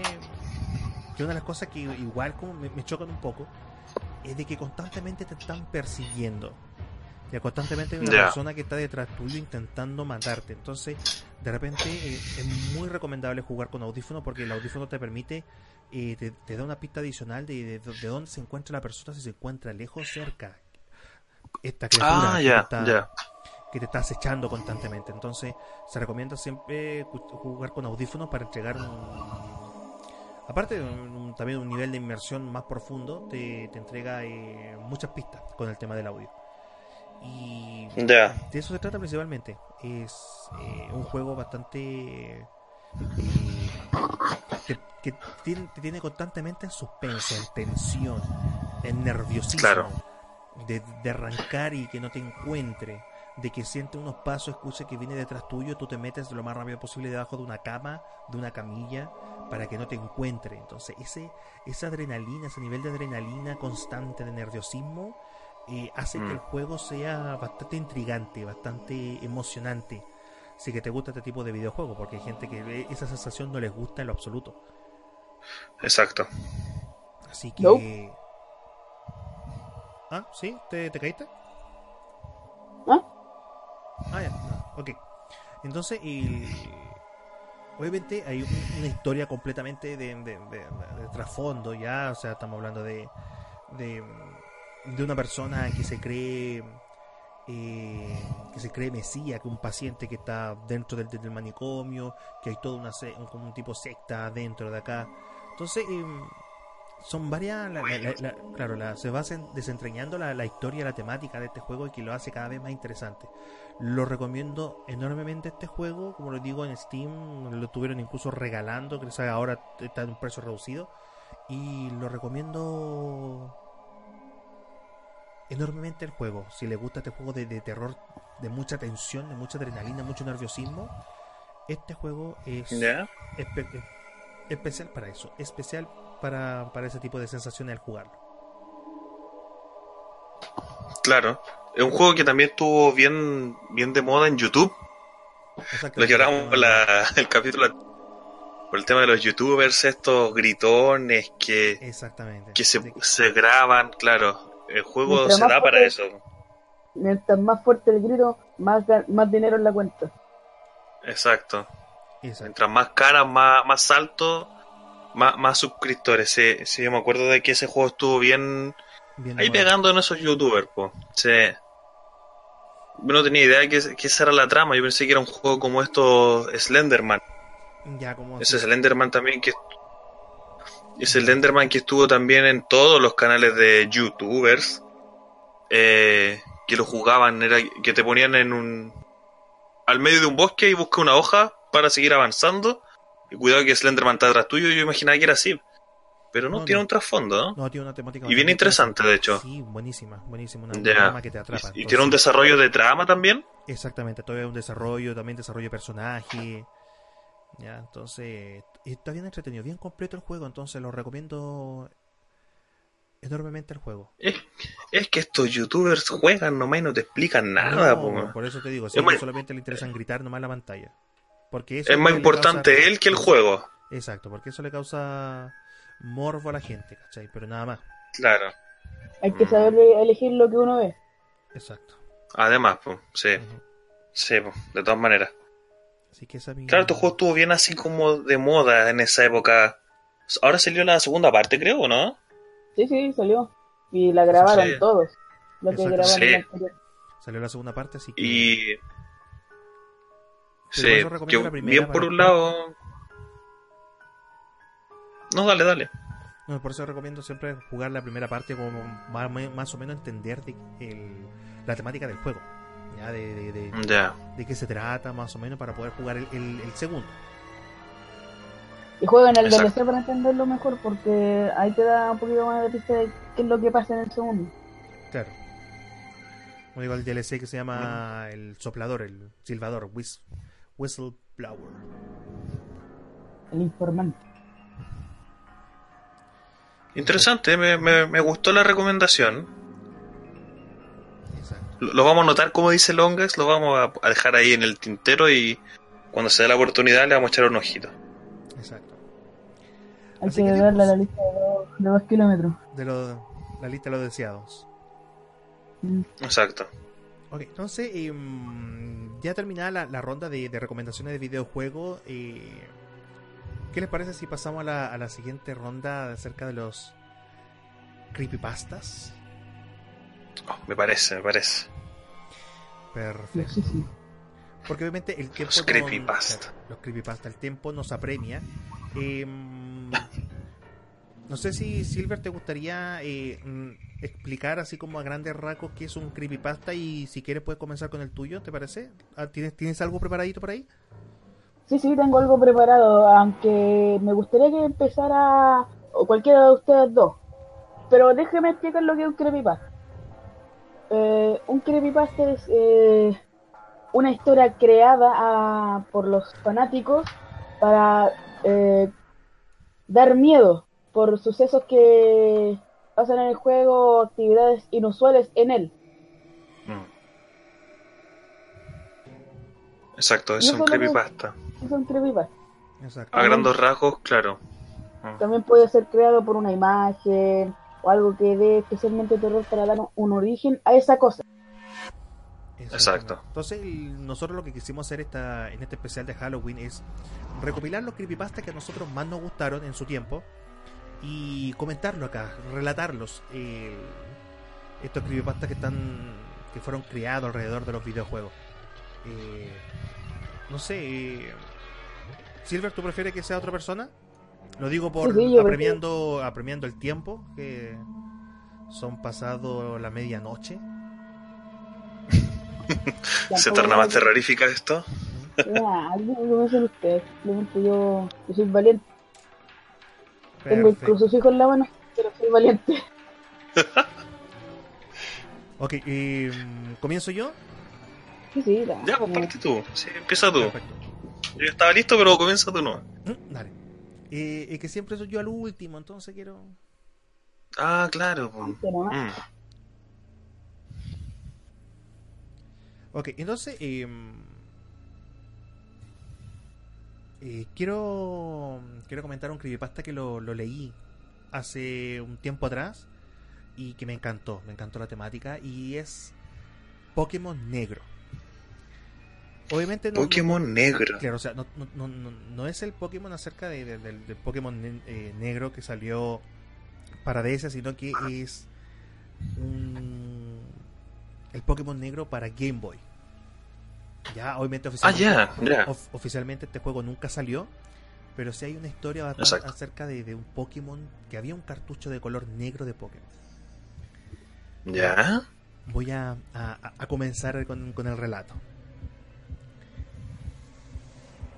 Yo soy lo que se podría llamar un coleccionista de juegos de Pokémon de contrabando. Pokémon naranja, Pokémon caos, Pokémon negro, etc. Es sorprendente la frecuencia con la que se pueden encontrar en la casa de empeño rastros de mercado de pulgas y tal. Son generalmente divertidos incluso si se pueden jugar, que es lo que suele pasar. Los errores de traducción y la mala calidad los hace involuntariamente humorísticos. Yo he sido capaz de encontrar la mayoría de los que he jugado en línea, pero hay una que no he visto ninguna mención. Lo compré en un mercadillo hace unos 5 años. Aquí hay una foto del cartucho por si alguien lo reconoce. Por desgracia cuando me mudé hace dos años perdí el juego así que no puedo dar con captura de pantalla. Lo siento. La partida comenzó con la familiar introducción de Nidorino y Gengar, al igual que de las ediciones rojo y azul. Sin embargo, la pantalla de Pulsa Start era distinta. Rojo estaba allí, pero no salía ningún Pokémon. También ponía edición negro bajo el logotipo de Pokémon. Al seleccionar nuevo juego, comienza el discurso del profesor Oak. Era evidente que el juego era esencialmente Pokémon rojo o azul. Pero tras iniciar la partida, si uno mira sus Pokémon, tenía además de Bulbasaur, Charmander y Squirtle, otro Pokémon, Ghost. El Pokémon estaba al nivel 1. Tenía el sprite de los fantasmas que se encuentran en la Torre Lavanda antes de obtener el Scope Sylph. Tenía un ataque, Maldición. Lo curioso de esto es que en las ediciones de la primera generación no existía ese ataque, sino que fue añadido en la segunda generación. Los otros Pokémon fueron incapaces de atacar a Ghost. Se limitaba a poner que estaba demasiado asustado para moverse. Al igual el movimiento maldición durante el combate, al usar el movimiento maldición durante el combate, la pantalla se ponía negra. Se oía el grito de los Pokémon pero distorsionado. A volver a aparecer la pantalla, los Pokémon ya no estaban. Al utilizar este ataque contra un entrenador, las desaparecía con una de las pokebolas de la esquina superior izquierda que representan a su equipo. Esto significaba que el Pokémon moría. Lo más raro era que, tras derrotar a un entrenador y ver Rojo recibió 200p por ganar, los comandos de batalla aparecían de nuevo. Al elegir escape, la batalla terminaba como lo hace normalmente, pero podía volver a utilizar maldición al usarlo sucedía el mismo procedimiento y desaparecía el entrenador. Lo escalofriante era que al ir a otra zona y volver a entrar a la que estaba el entrenador, donde antes estaba él ahora, había una lápida, idéntica a la de Pueblo Lavanda. Pero no siempre se ah, podía utilizar maldición. Por ejemplo, no se podía contra los Ghost. También sería un error utilizarlo contra entrenadores, a lo que te tendría que enfrentar más adelante, como tu rival o Giovanni, pero si en la última batalla que tenga contra ellos. Pensé que esto era un truco del juego que te permitía utilizar un Ghost, algo impensable en las ediciones anteriores, y debido al ataque maldición, el cual usé durante toda la aventura, el juego fue muy fácil. El juego cambiaba un poco tras derrotar al alto mando, tras registrarte en el Hall de la Fama, en el que a mí me aparecieron nada más que Ghost y un par de Pokémon que utilicé para las MO. La pantalla se puso en negro y apareció un texto en blanco. Muchos años más tarde. A continuación se veía Pueblo Lavanda y un anciano que contemplaba las lápidas que era tu personaje. El hombre se movió a paso ligero. Ya no tenía ningún Pokémon consigo, ni siquiera Ghost que hasta ese momento había sido imposible de eliminar del juego ni depositarlo en el PC. El mundo estaba completamente vacío, no había nadie en absoluto. Sin embargo, aún perduraba las lápidas de los entrenadores a los que maté con maldición. Se podía ir a cualquier zona accesible del juego. Lo curioso es que todos los sitios se escuchaba la misma canción, la del pueblo Lavanda, en un bucle infinito. Al pasar un rato, me metí en la cueva Diglett y llegué, y llegué hasta Pueblo Valente. Al entrar a la casa e ir a la baldosa exacta donde se inicia el juego, la pantalla se quedó en negro. Entonces apareció un Caterpie. Repentinamente se sustituyó por un Weedle y después por un Pidgey. Al pasar de Ratata a Blastoise, caí en que estaba representando todos los Pokémon a los que había debilitado con maldición. Tras mostrar todos los Pokémon apareció Gary, luego un cazabichos, y uno por uno aparecieron todos los entrenadores que había matado con maldición. A lo largo de la, de la secuencia no se dejaba de reproducir la música de Polo Lavanda, pero fue disminuyendo poco a poco el tono. En el momento en el que el rival apareció en la pantalla, tan solo se oía un rumor demoníaco. La pantalla otra vez en negro. Tras unos instantes volvió la imagen y el entrenador ahora era un anciano, el mismo que te enseña a capturar en Ciudad Verde. Al otro lado apareció Ghost, y en un cuadro de texto ponía Ghost quiere luchar. No podías hacer nada, no tenías Pokémon, tampoco se podía huir, la única opción era lucha. Al elegir esa opción sería un movimiento que no afectaba a Ghost, pero reducía tus PS. Al llegar el turno de Ghost solo ponía punto suspensivo. Y cuando tus PS llegaban a cierto punto, Ghost utilizaba maldición contra ti. Por última vez, la pantalla en negro. En esta ocasión, la pantalla se quedaba en negro continuamente. La única opción era apagar la Game Boy. Al volver a encenderla solo se podía elegir nuevo juego. No sé nada del creador de este hack. No fue ampliamente difundido, por lo que, como, como podemos ver, no era para obtener beneficio económico. Al parecer, su creador estaba tratando de transmitir un mensaje, aunque parece que soy el único receptor de este mensaje. No estoy del todo seguro de lo que era. ¿La inevitabilidad de la muerte? ¿La falta de sentido de la misma? Tal vez estaba simplemente tratando de inyectar morbosamente la muerte y la oscuridad a un juego de niños. De todos modos, este juego de niños me ha hecho pensar y pasarlo muy mal.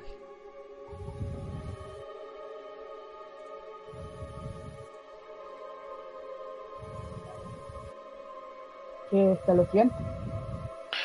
Wow. Quedé acojonada.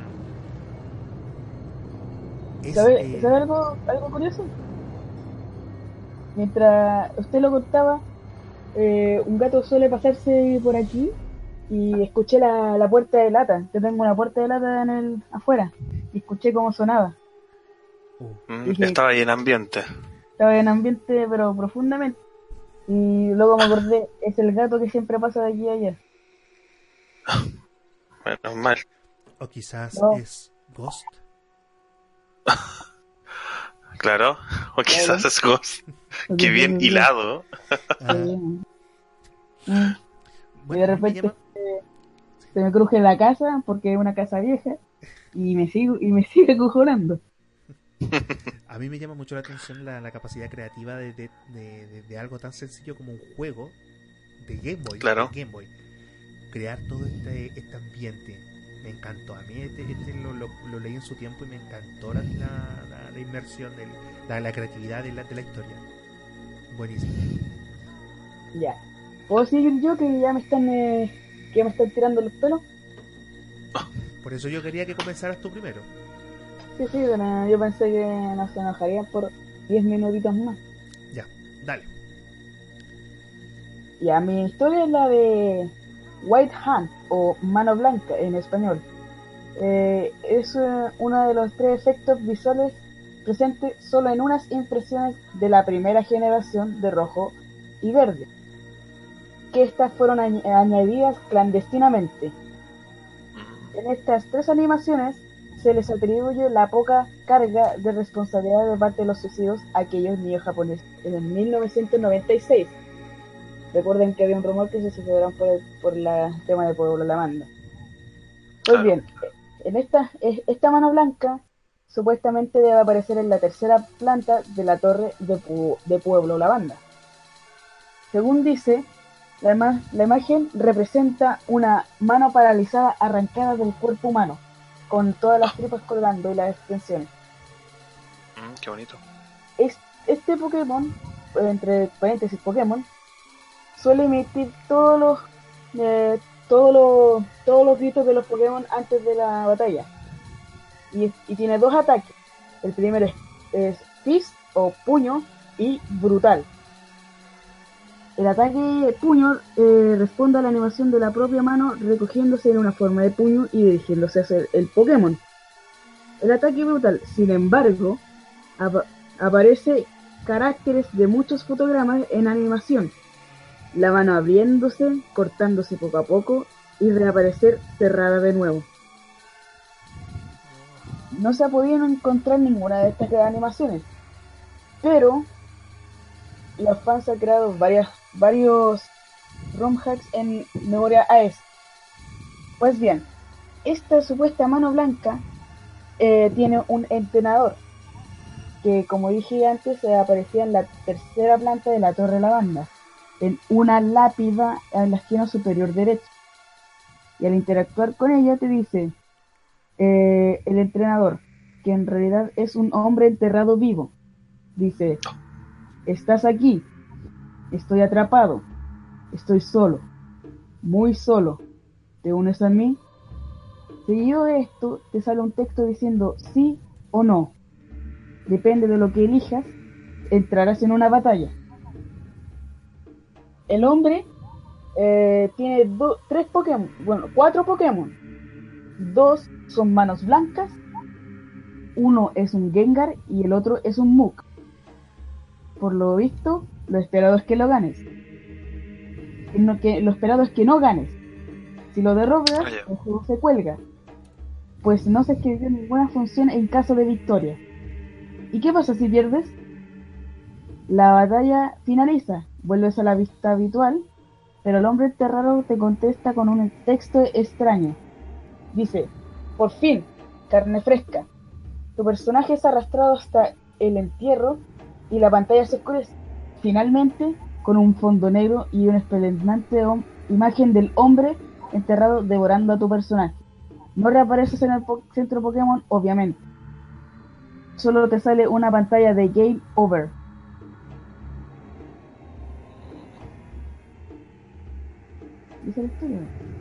Wow. Yo la había, la había escuchado esa, la, de Longax, jamás la había escuchado. La había escuchado la de la mano blanca y me acuerdo que quedé así, oh. Yo no había escuchado yo de la mano blanca. Eh, eh. ¿No la había escuchado? No. No, yo sí la escuché. La... Hubo un tiempo en que estuve bien metido en creepypastas. Y ahí salió esa, esa historia también. Y te muestran, te muestran imágenes. Eso es lo más choqueante, no sé. Sí, sí, los fans crearon varias imágenes sobre el hombre enterrado y la mano blanca. Sí. Muy buenísimo. Wow. Sí, buena la historia, buenísima. Ya compañero, yo tengo que dar una muy mala noticia. No, no, no ah. sabemos. Yo, lamentablemente me tengo que retirar. Ya. Porque si no, me sí. en la computadora y no puedo hacer nada. No puedo poner... Sí, no, tranquilo. Oye, agradecido nuevamente por, por tu tiempo, por el espacio que nos no, no entregaste y muy agradecido por el aporte. Ya, así que queda pendiente el podcast de entrevista. Yo estoy más agradecido por usted, a ustedes por dejarme estar en este espacio, eh, compartir con ustedes un, una, una hora y media, hora, dos horas, hablando de temas de videojuegos, hablando temas en comunes. Así que se lo agradezco bastante de corazón y quisiera despedirme con un feliz Halloween atrasado. claro, atrasado. ¿Ya tirado para Navidad? Tirado para Navidad y que disfruten una buena Navidad con su familia y su. Eh, con su amigo. Listo, muchas gracias. ¿Y, y queda pendiente la, la entrevista? ¿o? Vamos a estar aquí los, los tres viejunos preguntándote cosas. Claro. Dijo uno preguntándole al más joven. Claro. Ya. Ya. Ya, Muchas nos gracias. vemos, Soul, cuídese. Nos vemos. Nos vemos. Chao. También. Chao, chao. Oh, desapareció Soul. Desapareció. Soul Calibur. Eh, queda la mía pendiente, po. Queda la tuya. Y si, y si no la cuento, nos vamos nomás. ¿Qué te parece? Eh, no, esta no es tan larga. es mentira, es súper larga. A ver, estoy, estoy impaciente de escucharla. Pero ya, ya empezamos, así que hay que terminarlo. Em, bueno, comentar también de que hay muchos creepypasta. Muchos. Pero lamentablemente, al, al estar escritos por la comunidad, digamos, muchos carecen de sentido, de profundidad. Es lo típico, es- se da muchas veces en, en creepypasta. Un niño encuentra un cartucho poseído con una partida guardada. lo leí muchas veces. Mientras me documentaba para esto, se lo leí muchas veces. O a alguien, a un jugador X, le venden un cartucho, pero sin la sin la miniatura, digamos, y escrito con plumón. ¿Cómo? Claro, como en el caso del Mayoras. Exacto. Claro, el, el Ben Drower. Eh, claro, que no tiene la etiqueta esa, no tiene la imagen, no dice escrito, está escrito con plumón. Pero, ¿qué pasa si hablamos de un juego que estuvo en los arcades y que se supone que mucha gente accedió a él? Es un juego tan misterioso que se supone que venían personas vestidas de negro, estilo Men in Black, a configurarlo. ah. Estoy hablando, estoy hablando obviamente de Polybius. El mítico Poli. Según la leyenda, ur- el mítico Polybius, claro, que ha aparecido en Los Simpsons. Hace poco el maestro James Rolfe le dedicó una, una historia y unos videos. O sea, me refiero al Angry Video Game. Sí, muy bueno Eh, por lo demás. Es parte de la cultura. Es parte de la cultura ya eh, Polybius. Dice la leyenda que entre los años 1979 y 1981, un juego nunca antes visto apareció en varios arcades del- de los suburbios de Portland, también en partes de Oklahoma y también en el norte de California. Todo esto en Estados Unidos, obviamente. Era la novedad este juego. Y era conocido como Polybius. El juego fue supuestamente fabricado por una empresa llamado en alemán, en mi alemán fluido, Seines Lauchen o algo así. Y se supone también que fue programado por Ed Rothberg, un diseñador de aquellos tiempos de Atari. La máquina era de un color negro, bien así sobrio, a diferencia de otras máquinas de la época que tenían su dibujo a los lados, como Space Invaders, eh, Pac-Man. No, esta era negra, solamente negra. Y arriba decía Polybius. Era el único, la única decoración que tenía esta máquina. El único distintivo. Exacto. Polybius y un arcade negro. Em, contaba con un botón y la palanca. Nada más, no necesitabas nada más. Y la novedad del juego era que en lugar de tú mover la navecita, porque era un shooter, digamos, en lugar de tú mover la nave, girabas la pantalla. O sea, se giraba el espacio ese en el que tú jugabas, no la nave. La nave seguía en un, en un, por ejemplo, en el centro, y tú para dispararle a las cosas que venían tenías que girar como un tubo. De eso se trataba el juego. La pantalla era la que rotaba, no, no digamos la nave como Galaga o Space Invaders, que tú movías la nave. Eh, una de las novedades que tenía también este, este juego que era a todo color. muchos colores, muchos destellos. Eh, era una novedad para esa época. Que están acostumbrados más gráficos como de un puro tono, o si no, franjas con distintos colores. No, Bolivius te mostraba colores a full. Todas las cosas tenían colores. Al poco tiempo el juego se volvió popular, obvio, si era un juego que llamaba la atención. Y siempre habían colas, siempre había gente esperando jugarlo. Pero era un arcade más. Chuta, te caíste. No, estoy acá. ¿Dónde está lo terrorífico? Bueno, resulta que entre tanta parafernalia de colores y disparos, se supone, se supone que aparecían mensajes subliminales para afectar al subconsciente del jugador. Ya. Eh, hubo gente reportando que tenía crisis de pánico o esta crisis de sueño, o sea que te queda inmóvil. Ya. Eh,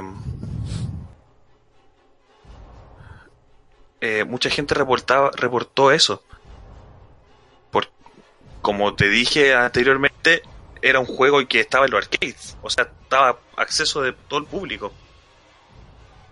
Eh, también se presentaban pérdidas de memoria, alucinaciones, convulsiones, vómitos y mareos relacionado todo con el videojuego. También se relacionaba una adicción al juego. La gente que lo empezaba a jugar no lo soltaba hasta que hasta que se le iban todas las monedas prácticamente. Eh, ¿Qué estás diciendo, hombre? Se escucha tanto ruido. Me está asustando. Eh, muchos jugadores también aseguraban ver caras mientras jugaban en la partida. Entre tantos colores y tantas cosas, aseguraban ver caras. Así como también habían, pasaban de vez en cuando, entre todo este enjunje, digamos, de, de, de colores, disparos y sonidos, pasaban frasecitas para el bronce, como por ejemplo, suicídate. Ya. No pienses. Oh, escucho un ruido aquí al lado. Confórmate. No cuestiones a la autoridad.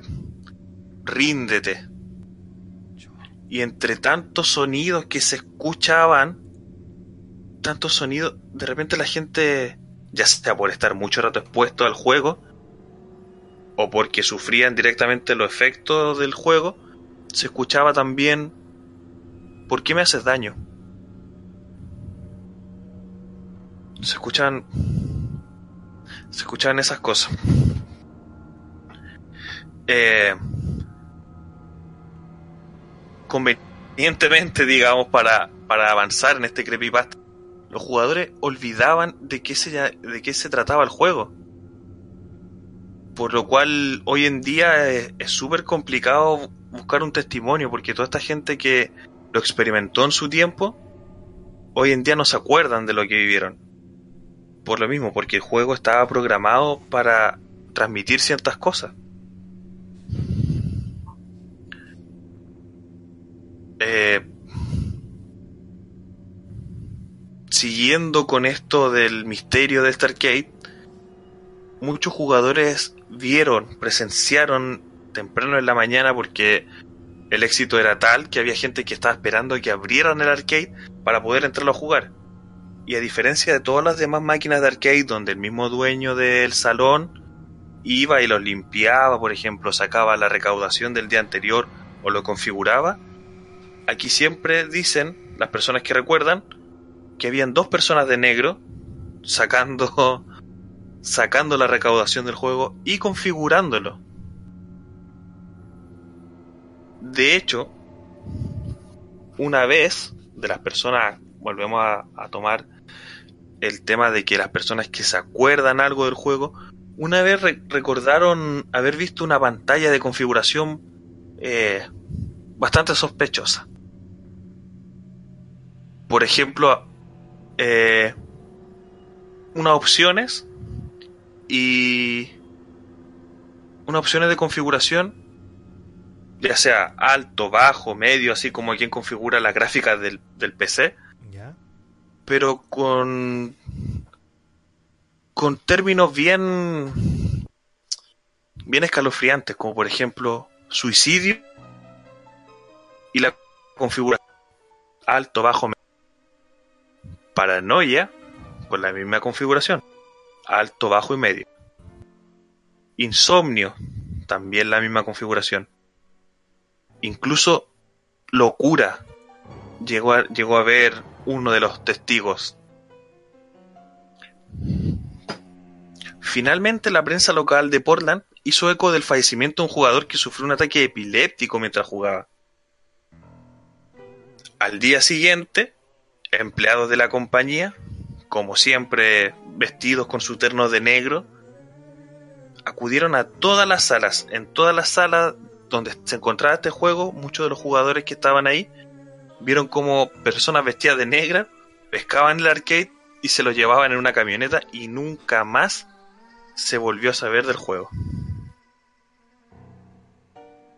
Nos queda un interrogante con todo esto. ¿Será verdad? Hasta el día de hoy se discute su existencia. Quizás, quizás el génesis de esta historia se debe a que muchos jugadores se vieron afectados con cuadros de epilepsia en su tiempo jugando Tempest, que es como lo más parecido a todas las descripciones que se han dado de este Polybius. Una máquina, o sea, una nave, un tubo y disparándole a cosas que se van acercando en al tubo. Es como lo más parecido. Quizás de ahí nació un poco el, el mito, digamos, de Polybius, con la gente que se vio afectada con cuadro epiléptico por jugar Tempest. Tempest. Además que en esa época, bueno, hasta hoy, hoy en día se sigue haciendo mucho, eh, las empresas tenían ese afán de poner cosas subliminales en los, en los digamos, distintos medios de comunicación. Eh,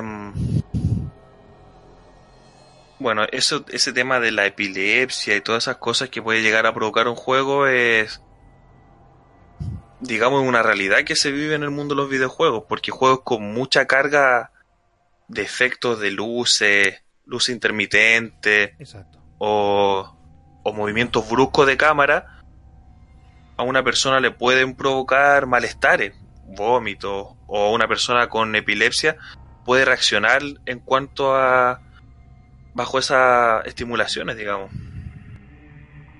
Así que no es un tema ajeno, no es como que no, eso nunca ha pasado, no, porque puede pasarle a cualquier persona ese malestar.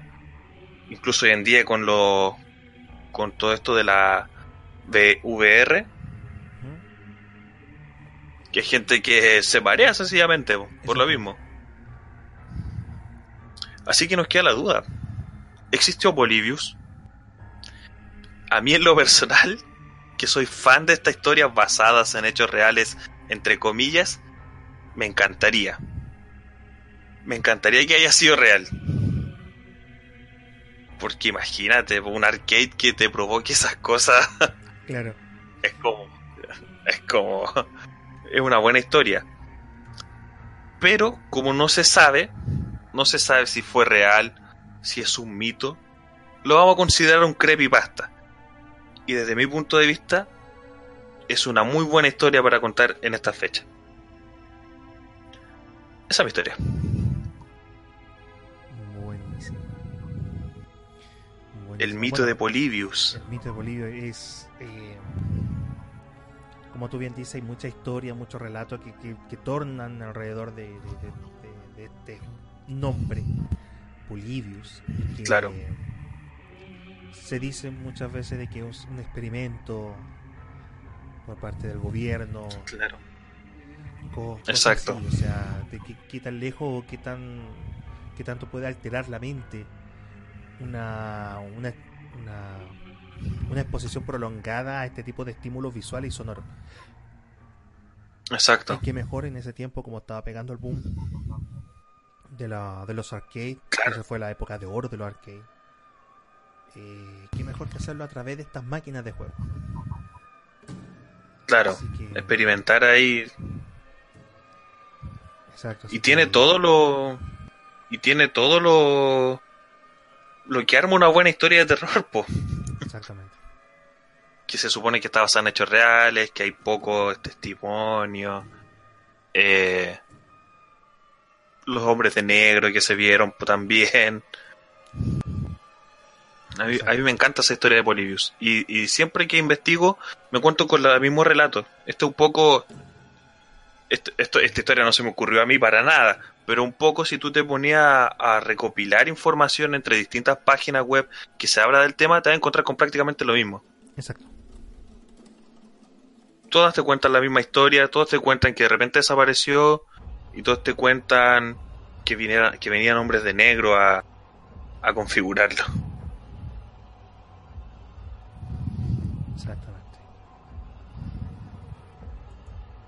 Y eso, pues ahí ya tendríamos nuestra historia y. Y podríamos dar fin ya al programa especial de Halloween. Sí, eh, creo que estuvo bastante entretenido tocar la temática de los creepypasta especialmente. Eh, conocer esta historia. Y da para mucho, hay muchos creepypasta. Obvio, hay una cantidad enorme, eh, como te digo, hay mucha gente con una creatividad eh, desbordante que han creado historias de terror basadas en videojuegos. Y, y bien, me gustó, me gustó que hayas tocado el tema de, de, Polybius, ya que es un, un, tema que sigue vigente hasta el día de hoy. Es un clásico, claro. de la leyenda, este mito urbano que involucra los videojuegos. Exacto. Así que bien, pues Mitchell, yo que al menos ahora, eh, dando ya finaliz eh, finalizando ya el programa, encuentro que, quedó bien interesante el, capítulo de hoy, este especial de Halloween. Creo que cumplimos el, objetivo de, darle un ambiente un poco más oscuro, eh, un poco más siniestro, y que la gente también pues, se, se dé cuenta de que los videojuegos también podemos abarcar, eh, se pueden abarcar mucho, mucha área, muchas... Exacto. Eh, claro, como en este caso el terror en todas sus absurdas y grotescas manifestaciones. Manifestaciones, claro. Oye, cabe también mencionar que esa intro que escucharon eh, no se me ocurrió a mí. Para nada. Está basada completamente en, un programa, en un podcast. Podríamos, podríamos considerarlo colega. siendo bien, siendo bien patudo. claro, siendo, siendo bien patudo. Sí, o sea, el, la, la, persona se, por lo visto se dedica a eso porque tiene programa en vivo, tiene programa aparte y además también su podcast en iVox que se llama Noviembre Nocturno. Eh, Noviembre Nocturno. Entonces, eh, bueno, el amigo sé por ahí algún sé por ahí algún perdido que escuchó de repente Frikis en Brinstar y no sabe lo que es Noviembre Nocturno Recomendadísimo. Si le gusta la historia de terror. Sí. Sí, entonces el, el Mitchell que fue el, el, artífice de esta intro que la encontré, pero buenísima, buenísima, buenísima. Eh, obviamente quiere hacer un homenaje. Eh, no es una copia, no es un plagio porque tenemos la autorización directa de, del autor. Del narrador misterioso. Del narrador misterioso de Noviembre Nocturno. Le pedimos autorización directamente a él y él aceptó eh, gustoso eh, hacer este tipo de, de homenaje hacia. Oye, pero ningún problema dio el hombre, ningún problema. Fue, no, no preguntó de qué se trataba el podcast. Bueno, yo le expliqué en, la, en lo que le escribí, pero no preguntó de qué se iba a tratar, si lo iba a hacer una parodia, nada. Dijo, claro, ningún problema, dijo. Así que bien, habla muy bien eso de él. Exactamente. y, es un podcast grande, pues no es como que le preguntamos, claro.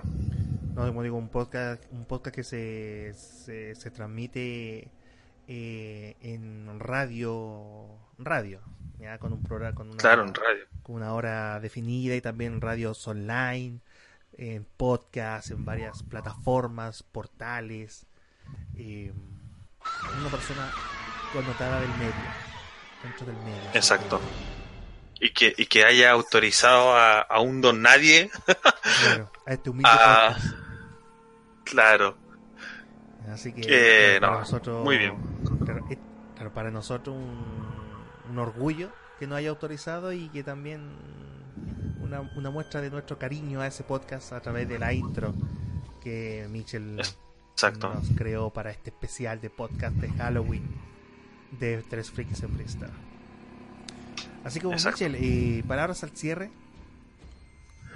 Eh, nada, pórtense bien, cabros. Jueguen. Eh, jueguen.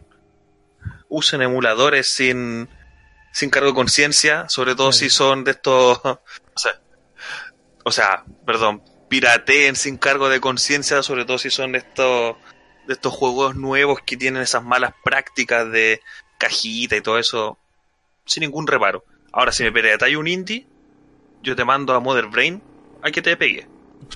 a que te Claro.